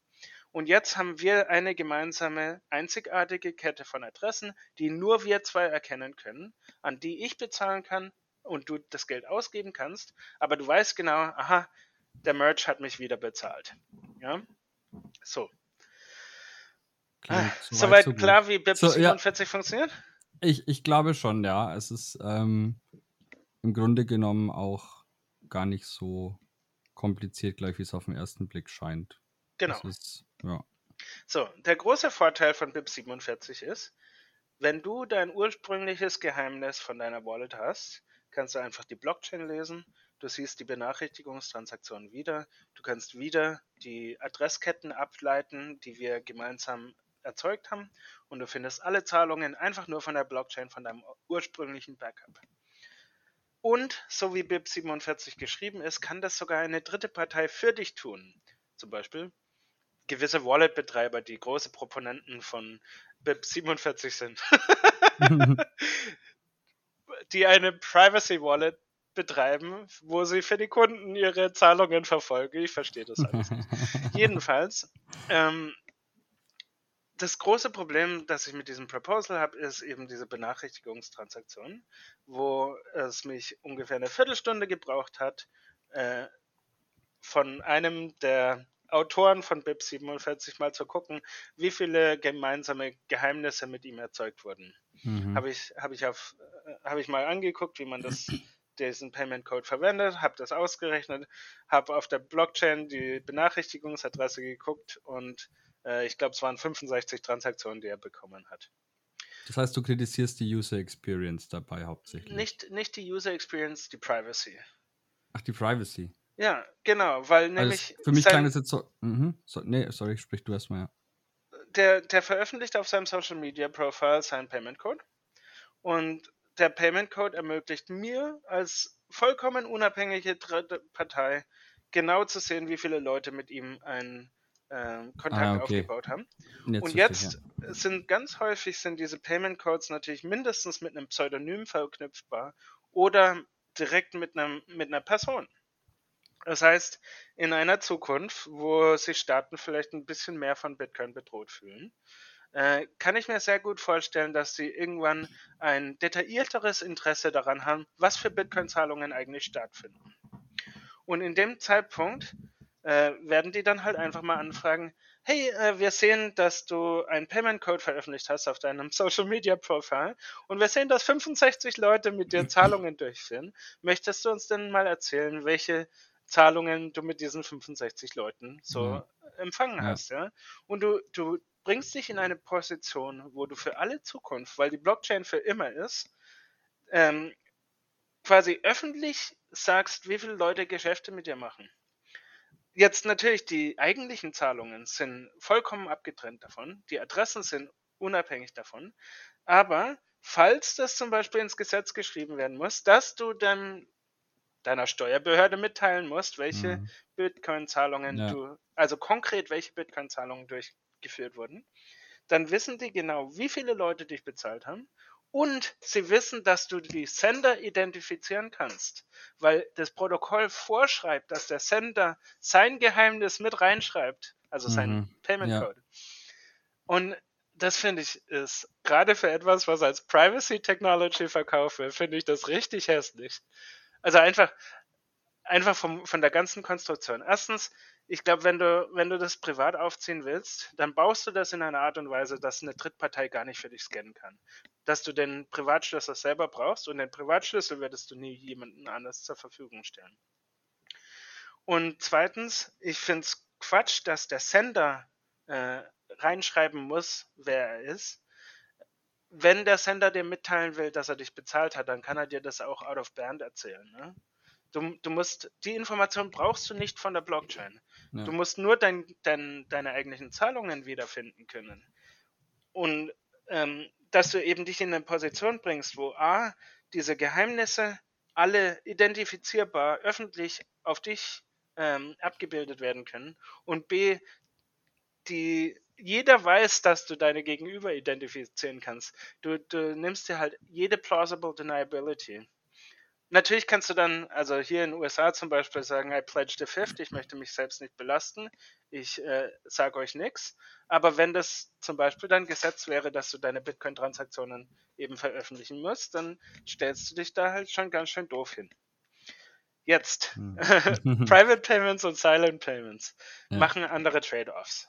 Private Payments hat immer noch eine Notification-Transaktion, aber die Notification-Transaktion kann A nicht mehr einem Payment Code zugeordnet werden von Drittparteien. Also du selbst kannst natürlich immer noch entdecken, dass du benachrichtigt wirst, aber ähm, die eine Drittpartei kann nicht mehr sehen, ah, das ist der Payment Code von René.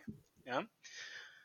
Äh, das führt dazu, dass Scanning ein bisschen schwieriger ist. A, du brauchst den privaten Schlüssel zum Scannen, das heißt, eine Drittpartei kann nicht mehr für dich scannen. Finde ich, ist ein, ist ein Vorteil, weil es dazu führt, dass zwangsläufig Leute das privater verwenden.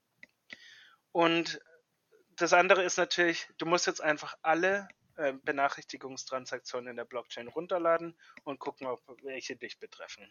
Du kannst nicht mehr nur deine Benachrichtigungsadresse ähm, tracken und wenn da was ankommt, dann weißt du, ah, die ist für mich, sondern du musst wirklich jede Benachrichtigungstransaktion äh, aktiv prüfen, ob die für dich war. Das ist äh, BIP 351, das äh, ist, glaube ich, noch nicht von irgendeiner Wallet implementiert, aber das steht schon im BIP-Repository. Also wir haben BIP jetzt schon so also häufig gesagt, Bitcoin Improvement Proposals ja. und die werden eben ja. dezentral verwaltet in einem GitHub Repository. Das heißt, es wäre theoretisch schon möglich, als äh, Wallet-Dev-Firma das grundsätzlich zu implementieren und mhm. ähm, würde dann funktionieren, aber hat noch niemand gemacht. Korrekt. Ja, ähm, vielleicht kommt ja dieses Jahr dann die, die erste oh, Firma. Um vielleicht für BIP 47 noch eine Lanze zu brechen. Also ja. ähm, die Befürworter haben auch einige andere Protokolle da außen rum gebaut, die, die dieses äh, die diese Payment Codes verwenden, um zum Beispiel Payjoins zu bauen und Coinjoins zu bauen. Und man könnte diese äh, Payment Codes auch out of band austauschen, aber dann verliert man eben den, den Vorteil, dass man alles von der Blockchain äh, zurückbekommen kann. Ne? Dann muss man eben jedes Mal, wenn man out of band Daten empfängt, neue Backups erzeugen. Ja? Äh, und das letzte Proposal, das eben hier sehr ähnlich ist, ist Silent Payments. Das wurde auch äh, Ende Herbst, Herbst letzten Jahres vorgeschlagen. Und dort äh, sehen die Transaktionen einfach aus wie Pay-to-Taproot-Transaktionen. Man sieht überhaupt nichts mehr. Der Nachteil ist, Teilnehmer des Silent Payments Protokolls müssen jeden Pay-to-Taproot-Output, der noch nicht ausgegeben wurde, wo die Transaktion noch mindestens einen anderen Output hat, wo ein Schlüssel erkennbar ist, scannen, ob es eine Zahlung für sie ist. Aber äh, sonst sieht es eben aus wie jede andere Pay-to-Taproot-Zahlung. Ähm, der Empfänger kann nicht mal erkennen, ob er mehrere Male vom gleichen Sender bezahlt wurde. Äh, niemand sonst sieht, wer bezahlt wurde. Es gibt keine Benachrichtigungstransaktion, also sowohl der zusätzliche Blockspace für die Benachrichtigungstransaktion oder überhaupt eben der Hinweis, dass jemand benachrichtigt wurde, existiert einfach gar nicht mehr. Und äh, da arbeiten jetzt ein paar Leute aktiv daran. Es gibt schon eine Prototyp-Implementierung für Bitcoin Core. Äh, die ist definitiv noch nicht bereit, gemerged zu werden. Äh, es gibt noch ein paar Überlegungen darüber, wie man das vielleicht zugänglicher machen könnte für Mobile Wallets, weil gerade diese erhöhte Scan-Aufwand ist natürlich schwierig umzusetzen mit Light Clients. Aber ja, jedenfalls, so kam ich eigentlich überhaupt erstmal darauf, mir anzugucken, wie BIP47 genau funktioniert und dann, und dann festzustellen, die gefällt es nicht. Finde ich nicht so toll. Es könnte, könnte eleganter sein. Mhm. Ja, dann musst du dich halt mal selbst hinsetzen und es eleganter lösen, ne? Äh, ich, ich behaupte nicht, dass ich. Äh, ich finde, man kann auch Meinungen zu Sachen haben, die man vielleicht selbst nicht umsetzen könnte. Ja, äh, und ich nehme mir heraus, eine Meinung zu haben. nee, also da, da bin ich voll bei dir, das sehe ich auch so. Ich meine, äh, ich finde es auch im, im Bitcoin-Bereich allgemein ganz wichtig, dass Leute versuchen, sich Meinungen zu Themen zu bilden, die sie selbst nicht unbedingt ähm, ja, umsetzen könnten oder die sie selbst vielleicht auch teilweise nicht mal vielleicht zu 100 Prozent verstehen. Ähm, manchmal reicht es vielleicht auch schon, wenn man einen Großteil der, der Thematik versteht, um, äh, ja, um sich selbst daraus abzuleiten, okay, möchte ich das in meiner Welt in Bitcoin haben. Jetzt Ordinal zum Beispiel ist wieder, um nochmal auf den Anfang zurückzukommen, ist ein super Beispiel. Ich meine, selbst jemand, der vielleicht nicht zu 100% versteht, wie das Ordinals-Protokoll jetzt im Detail funktioniert, kann sich eine Meinung darüber bilden. Möchte ich irgendwie bunte Bildchen auf meiner Full Node speichern müssen oder nicht? Ähm, welche Implikationen bringt es mit sich und ähm, ja, was bedeutet das für mich? Ähm, genau, super. Dann haben wir jetzt auch ziemlich genau die 90 Minuten voll. Ich würde jetzt abschließend einfach nochmal kurz äh, zusammenfassen, worüber wir gesprochen hatten. Also, wie gerade schon erwähnt, Ordinals, diese ganze Bitcoin-NFT-Geschichte. Dann eigentlich über Entwicklungen, die Bitcoin in verschiedenen Bereichen skalieren. Einerseits äh, hinsichtlich äh, ja, verbessern, einmal hinsichtlich der, der Skalierung von der ja, Payment-Schicht, wenn man so will, Payment Layer mit äh, L2 beziehungsweise LN Symmetry, ähm, was durch Thickhash Any Breath Out, beziehungsweise ist BIP 118, glaube ich. Korrekt. Ja, genau. Ähm, äh, BIP 118 dann eben auch möglich gemacht würde. Dann haben wir über Verbesserungen für die Custody von Bitcoin gesprochen, namentlich OP Vault. Insbesondere auch Self-Custody. Insbesondere auch Self-Custody, genau. Und dann eigentlich auch noch über, ähm, ja gut, Covenants und Drive-Chains und so weiter. Mhm. sind Skalierungen hinsichtlich, oder sind viele Skalierungen möglich eigentlich. ähm, ist ja nicht so genau definiert. Aber dann natürlich auch als Paradebeispiel auf die Privacy gekommen und da dann jetzt ähm, dann auch mit äh, BIP 351 und also das sind die Private Payments und den äh, Silent Payments, die noch kein BIP haben, weil noch nicht alles klar ist. Ähm, auch dahingehend ja eine ja, aktuell stattfindende Entwicklung, beziehungsweise ja, Private Payments scheint ja schon eigentlich fertig zu sein, wie du sagst. Mm, ich glaube, dass da natürlich immer noch so ein bisschen nachgebessert wird, wenn es Leute tatsächlich anfangen umzusetzen. Ähm, ein, ein Punkt, wo Leute sich zum Beispiel ein bisschen, äh, wo sich die Geister scheiden, ist ähm, die äh, Autoren von BIP 351 haben es für alle Output-Typen vorgeschlagen, sodass du dann ein, eine Flagge an deinen Payment-Code dranhängen musst, für welchen Output-Typen oder ich glaube, in der Benachrichtigungstransaktion wird festgelegt, welche Output-Typen verwendet werden. Und ich glaube, der Payment Code kann sagen, welche er akzeptiert und der Sender legt dann fest, welchen er davon verwendet. Und das könnte natürlich dazu verführen, dass irgendwas Suboptimales weiterverwendet wird für eine lange Zeit, wie zum Beispiel Wrapped Segwit, wenn Native Segwit deutlich kleiner ist. Ähm, da hatten ein paar Kommentatoren vorgeschlagen, dass es doch einfach nur Pay-to-Taproot sein sollte. Und wenn dann später was anderes dazukommt, könnte man dann ein Flag einführen, das, also der Default sei Pay-to-Taproot und wenn, wenn ein Flag da ist, legt es fest, was, welchen anderen Typ. Ähm, da, so, so Kleinigkeiten zum Beispiel werden dann ein bisschen diskutiert und dann äh, ich glaube, die, die Antwort der Autoren ging so in die Richtung, ja, das ist, das ist Sache von den, den Nutzern, welchen Output-Typen sie verwenden wollen und sie wollen es ja. für alle zur Verfügung stellen. Ähm, ich glaube, äh, ich, ich wollte noch was, wo, wozu wollte ich noch was sagen? Ich wollte gerade noch was sagen. ähm, ah ja, genau, äh, wegen, wegen Ordinals und, und Mhm. Blockspace-Nachfrage. Äh, ein anderes Thema, das jetzt gerade vor ein paar Tagen aufgepoppt ist, ist, dass es eine ganze Menge Non-Standard Pay-to-Witness-Script-Hash-Outputs gibt in letzter Zeit. Also äh, Pay-to-Witness-Script-Hash ist Native Segwit V0, also äh, für, für Script-Hash. Und also die, die Multisig-Variante von Native Segwit könnte man sagen. Und zwar scheint äh, herausgefunden worden zu sein, dass diese komplexeren Skripte, die wir in letzter Zeit häufig sehen, von Moon Wallet sind für die Submarine Swaps, die die verwenden, wenn sie ah. Lightning-Zahlungen empfangen für ihre Kunden und die direkt auf ähm, Blockchain, also ah, On-Chain-Zahlungen umwandeln. Ja. Und äh, auch hier irgendwie so der gleiche Punkt, ne? Wenn wenn die Blockspace, wenn der Blockspace gerade nicht nachgefragt wird und Leute das eben für, für Transaktionen verwenden, dann ich verstehe nicht, warum so viele Leute sagen, ja, das dürfen die nicht oder das ist Spam.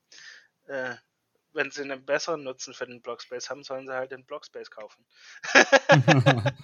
ja, ich meine, es ist halt. Bau was Besseres, was ne? Wertvolleres, dann, ja. dann kannst du die überbieten und, und dann hört das auf. Aber ähm, ich, ich weiß nicht, also manche sagen jetzt, ja, wir sollen, wir sollen den Vorschlag von Luke machen und die Blockchain, also den Blockspace reduzieren auf ein Drittel oder so. Äh, manche Leute wollen jetzt äh, den Opcode, den der für Inscriptions verwendet wird, verbieten, dann werden die Leute halt einfach einen ganz anderen Opcode verwenden, der genau das gleiche macht oder wieder anfangen, es in Pubkeys zu schreiben und wir müssen es dann im UTXO-Set aufheben statt, statt im Witness. Ja, es, man kann einfach nicht verhindern, dass Leute Sachen in die Blockchain schreiben, wenn sie dafür bezahlen. Und das ist ja auch genau der Punkt. Wir wollen Zensurresistenz. Wenn du dafür bezahlst, kannst du was damit machen.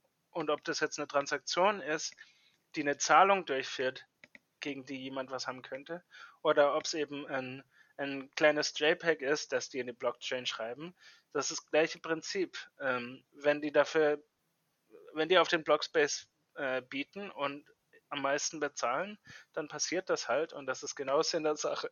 Auch wenn ich, wenn ich, also ich glaube, es ist richtig durchgekommen, dass ich es dumm finde, aber es, äh, wie mit der Meinungsfreiheit. Ich finde die Meinung scheiße, aber ich werde dafür aufstehen, dass sie es sagen können, so ungefähr. Ne? Ja, das äh, war doch ein wunderschönes Schlusswort, würde ich sagen. Ähm, erstmal vielen Dank, Merch, für die ausführlichen Erklärungen und ja, die, die Einblicke in die Bitcoin-Entwicklung. Hast du noch irgendwas, was du jetzt zum Abschluss noch äh, loswerden wollen möchtest? Ähm, wo kann man dich vielleicht irgendwie finden, deine Arbeit verfolgen? Twitter, hm. GitHub, keine Ahnung. Ja, äh, also ich bin sehr aktiv immer noch auf Stack Exchange, wo ich häufig schreibe. Also wenn ihr konkrete Fragen habt zu technischen Themen bei Bitcoin oder wie irgendwelche Wallets funktioniert, dann bitte schreibt einfach eine Frage auf Bitcoin Stack Exchange oder besser noch guckt. Wahrscheinlich haben wir viele eurer Fragen dort schon beantwortet. Ähm, ich habe im letzten Jahr einige Konferenzen besucht. Ähm, mein Talk von Taproot äh, sorry, TabConf, wurde gerade veröffentlicht. Ich fand, das war ein spitze Talk. Also wenn ihr verstehen wollt, was es denn eigentlich mit dem Witness Discount auf sich hat und wie äh, das Gewicht von Transaktionen berechnet wird, das habe ich im Detail erklärt bei der TabConf im November, Oktober, irgendwann so. Äh, das, äh, ich werde dem René nachher noch einen Link schicken. Den, Sehr gerne. Den Talk könnt ihr euch vielleicht reinziehen, falls euch sowas interessiert. Ähm, ich wollte noch einen, einen nachlegen. Du hattest gemeint, auch wenn man manche Themen nicht so im, ganz im Detail versteht. Lustige ist, ich glaube, keins dieser Themen, über die wir heute geredet haben, würde ich sagen, verstehe ich 100 Prozent. Also selbst wenn man zehn Jahre dabei ist und seit Jahren Vollzeit am Thema arbeitet, es passiert einfach so viel in Bitcoin. Ich habe ich hab vor fünf Jahren, als Lightning so angefangen hat, ein bisschen präsenter zu werden, war ich noch total mit dabei und wollte alles mit Lightning auch mitkriegen. Und irgendwann habe ich festgestellt, in Lightning Unmöglich. geht so viel vor sich. Ich kann einfach nicht alles machen. Und selbst jetzt On-Chain einfach, äh, es arbeiten so viele Leute an so vielen coolen Sachen. Es ist schwierig, alles zu verfolgen. Das heißt, ähm, ja, auch wenn ich wahrscheinlich mehr Überblick kriege als viele andere, dadurch, dass ich an, am Optech Newsletter mitarbeite jede Woche, ich, äh, ich weiß auch nicht alles. ja. Also wenn ihr irgendwas findet, was ich falsch gesagt habe, das ist sehr gut möglich. Ich, ich habe die Weisheit auch nicht mit Löffeln gefressen. ja, aber guck, es ist, es ist halt tatsächlich so, ne? Im Bitcoin passiert schon, schon wirklich viel. Und selbst jetzt als du, aber auch, ich meine, auch ich arbeite ja theoretisch und praktisch Vollzeit in dem Bereich, äh, wenn jetzt auch nicht direkt an der, an der, am Protokoll, an der Entwicklung, sondern eher an dem drumherum, sage ich mal. Und ja, mein Job ist es ja im Endeffekt auch, den Leuten das, was passiert, möglichst komprimiert irgendwie mitzugeben. Ähm, es verdaubar. ist einfach, genau, unverdaubar. es ist einfach unmöglich, alles, was im Bitcoin-Space an irgendeiner Ecke passiert, äh, als einzelner Mensch mitzubekommen und, und das dann auch noch im Detail zu durchblicken. Von daher, ja, wenn ihr da draußen vielleicht ab und zu mal auf Dinge stoßt, die ihr nicht gleich versteht. Geht uns allen so. Macht euch keinen Kopf. Ähm, einfach, äh, es, es Schöne ist, mittlerweile gibt es ja so viele Quellen, wo man sich dann darüber informieren kann, wenn man eine Frage hat. Es gibt ja gerade sowas auch wie, wie euer äh, ne, Bitcoin Stack Exchange, wo dann der liebe Merch euch die Fragen beantwortet. Und viele ähm, meiner anderen mit äh, beitragen. Natürlich auch, bist natürlich nicht der Einzige, der da antwortet. Aber ähm, auch unser, unser äh, jetzt für Leute, die vielleicht nicht äh, des Englischen so mächtig sind, natürlich auch unser äh, forum.blocktrainer.de, wo auch, äh, ja, wo ich fast sagen würde, ist deutsche Konkurrenz zu Bitcoin Stack Exchange, äh, wo auch jede Frage willkommen ist und innerhalb kürzester Zeit auch meistens recht fundiert beantwortet wird. Ähm, wirklich äh, kommt da auch gerne rein. Und was ich jetzt zum Abschluss noch sagen wollte, ist, dass ich auch natürlich, äh, weil wir über viele Dinge jetzt gesprochen haben und die nur im Detail angerissen äh, ja, hatten, auch zeitbedingt natürlich. Ich werde natürlich noch weiterführende Infos immer dann auch in die, in die Show Notes packen und vielleicht auch ähm, ja, noch vielleicht die eine oder andere Erklärung oder Erklärartikel, keine Ahnung, wir hatten vorhin bei äh, Andy Prevout über, über Bitcoin-Skript gesprochen und so. Da haben wir natürlich auch einen äh, Beitrag dann äh, zu bei uns auf der Webseite, den ich dann unten verlinken werde. Deswegen, ja, ich glaube, wer sich die Zeit nehmen möchte und die heutige Folge nochmal im Detail durchgehen und sich alles dann einfach nochmal im Detail anschauen, der wird auch auf jeden Fall eine gute Zeit beschäftigt sein in den nächsten Tagen und Wochen. Ähm, ja, von daher, wie gesagt, Merch, nochmal vielen Dank, dass du dir die Zeit genommen hast. Ähm, ja. Bitte gern geschehen und danke für die Einladung. Ja, gerne. Ich freue mich doch immer, wenn mir irgendjemand, der viel mehr über Bitcoin weiß als ich, mir was dazu erzählen kann. Ähm, ja, von daher gerne wieder irgendwann, wenn es sich äh, mal ergibt bei einem Thema. Würde mich freuen, wenn wir uns dann einfach nochmal bei Alles Gelegenheit klar, zusammensetzen. Super. dann macht's gut da draußen an die Zuhörerinnen und Zuhörer und bis zum nächsten Mal.